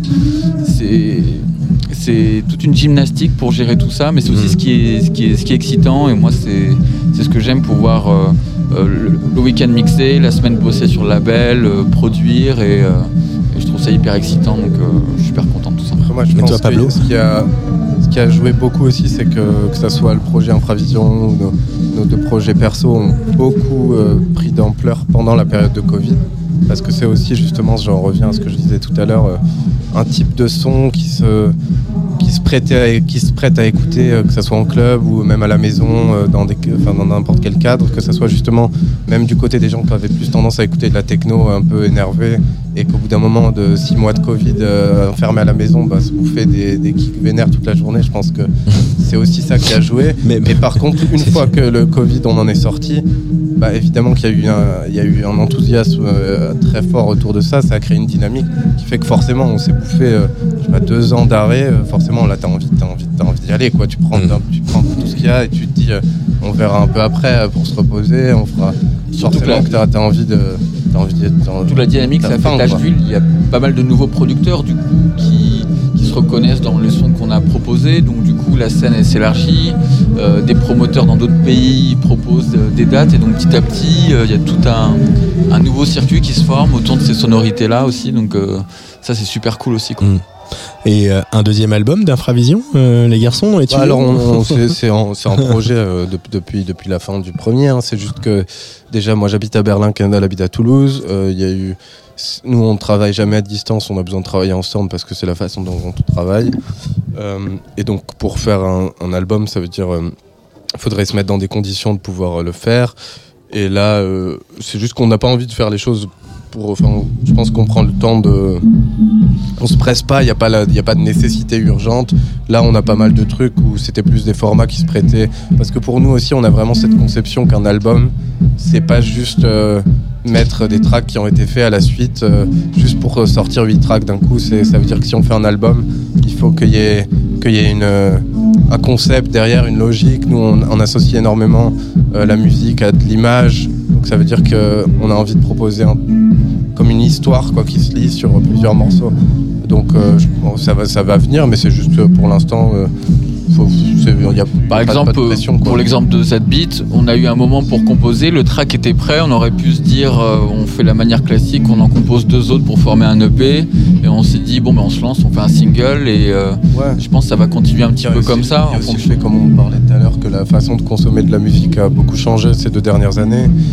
Euh, donc c'est vrai qu'en fait, euh, tout, tout lié aux plateformes de diffusion, à tout ça, et qu'il y a aussi des morceaux qui se prêtent très bien à être sortis juste en single, et que pour faire un album, en fait, il faut que c'est un sens, faut que c'est, il faut avoir un vrai projet autour de ça. Une tournée live derrière, quelque chose. Je pense que ouais, c'est là nous aussi où on avait envie que le second album soit lié à un step-up aussi en termes de suivre une tournée live et on, on- ça serait on voudrait pas faire un live euh, un peu à l'arrache un truc euh, avec un vrai live avec une scéno euh, des visuels enfin un, un truc euh, un, un live AV quoi un vrai, un vrai, une vraie immersion quoi. Et forcément ça ça demande beaucoup de temps beaucoup de travail. Et jusqu'à présent euh, ça s'est pas vraiment présenté la possibilité de le faire. Et, et puis bon il y a le fait que chacun on ait nos projets perso à côté En tout cas, on sait que quand on le fera, on bloquera un mois ou deux dans le calendrier pour s'isoler et se focus et se mettre dans les mêmes conditions qu'on a fait le premier, où on l'a fait pendant le Covid, Voilà, ça. enfermé chez moi. Ça, c'est un truc qu'on a- on en, on en parle depuis déjà depuis, depuis la fin du premier album. hein. Mais euh, mais il n'y a pas, y a pas d'urgence, il n'y a pas de. Puis, puis sortir des singles, finalement, ça, ça contribue Ouais, aussi à la c'est- c'est une nostalgie autre- c'est une euh, autre- des années 80. On sortait Ouais, les non, mais 45 c'est- tours, hein, ça marche en c'est fait. une hein. autre- C'est une, autre- c'est une- dynamique totalement différente, mais qui est aussi euh, hyper cool. Et euh, donc, euh, on fait. En tout cas, il y aura du infravision à venir cette année, ça c'est Ouais. sûr. Il y, voilà, il y aura, il y aura des singles, on, l'a déjà, euh, on est déjà reparti en studio. On va repartir en studio à la fin du mois. On va essayer de. Disons qu'en fait, la, la dynamique de composition d'un album, elle est différente même que juste d'aller en studio en se disant on fait un track. C'est-à-dire que c'est euh, c'est plus que juste faire un track. C'est comme je disais, c'est un projet global avec euh, avec une intention euh, réellement, une direction artistique qui fait que c'est pas juste un assemblage de morceaux les uns après les autres. Enfin, nous, on a vraiment ce- cette culture Oui, de, l'album, vraiment- de, de, de- à l'ancienne quoi. Donc on, on veut vraiment que ça soit un concept quoi, vraiment tout un projet. Merci beaucoup Pablo Bozzi et Kendall, Infravision, d'être venus micro de Sugi Radio. Euh, il vous est ouvert quand vous voulez, hein, vous le savez, hein, les garçons. Et puis vous allez jouer tout à l'heure ici à la Carène, euh, refermer la Carène après euh, Kitty Nazy Hacker, qui eux aussi était à ce micro tout à l'heure. Quel honneur. voilà, quel bonheur. Vous savez, euh, vous allez aller un peu euh, en termes de, de, de set, de vibe. Je pense de- qu'on a envie de se, de se faire. euh, Ils sont chauds les Bretons. de- hein. ouais, voilà, on Ouais. connaît, on connaît les. Bretons. Je pense que ça va envoyer euh, bien la rave quand même ce soir-là. Ce sera peut-être plus- La Italo Rave. Ouais. Italo Rave. Donc, euh, mais après, on, on- nous, on est toujours assez flexible. On le, le but d'un d'un DJ, on va dire, c'est quand même de savoir lire la foule et de s'adapter. Donc, euh, surprise. Ou lui imposer des trucs, parce que des fois, hein, Ah, c'est bien aussi. hein. Merci beaucoup, en tout cas, euh, les garçons. Merci aussi à Jessica Baird, Florian Gobet, toutes les équipes euh, d'Astropolis. Merci à Mathilde Vigouroux, euh, ici à la Carène. Merci à Hugo Cardona à la, réalisation, hein, à la réalisation pardon, de cette émission. On va ranger, puis on va aller danser, et puis on va se refaire un petit coup d'infravision quand même pour euh, se quitter et se dire au revoir. Allez, bonne soirée sur Tsugi. Radio. Ciao, Bisous. ciao.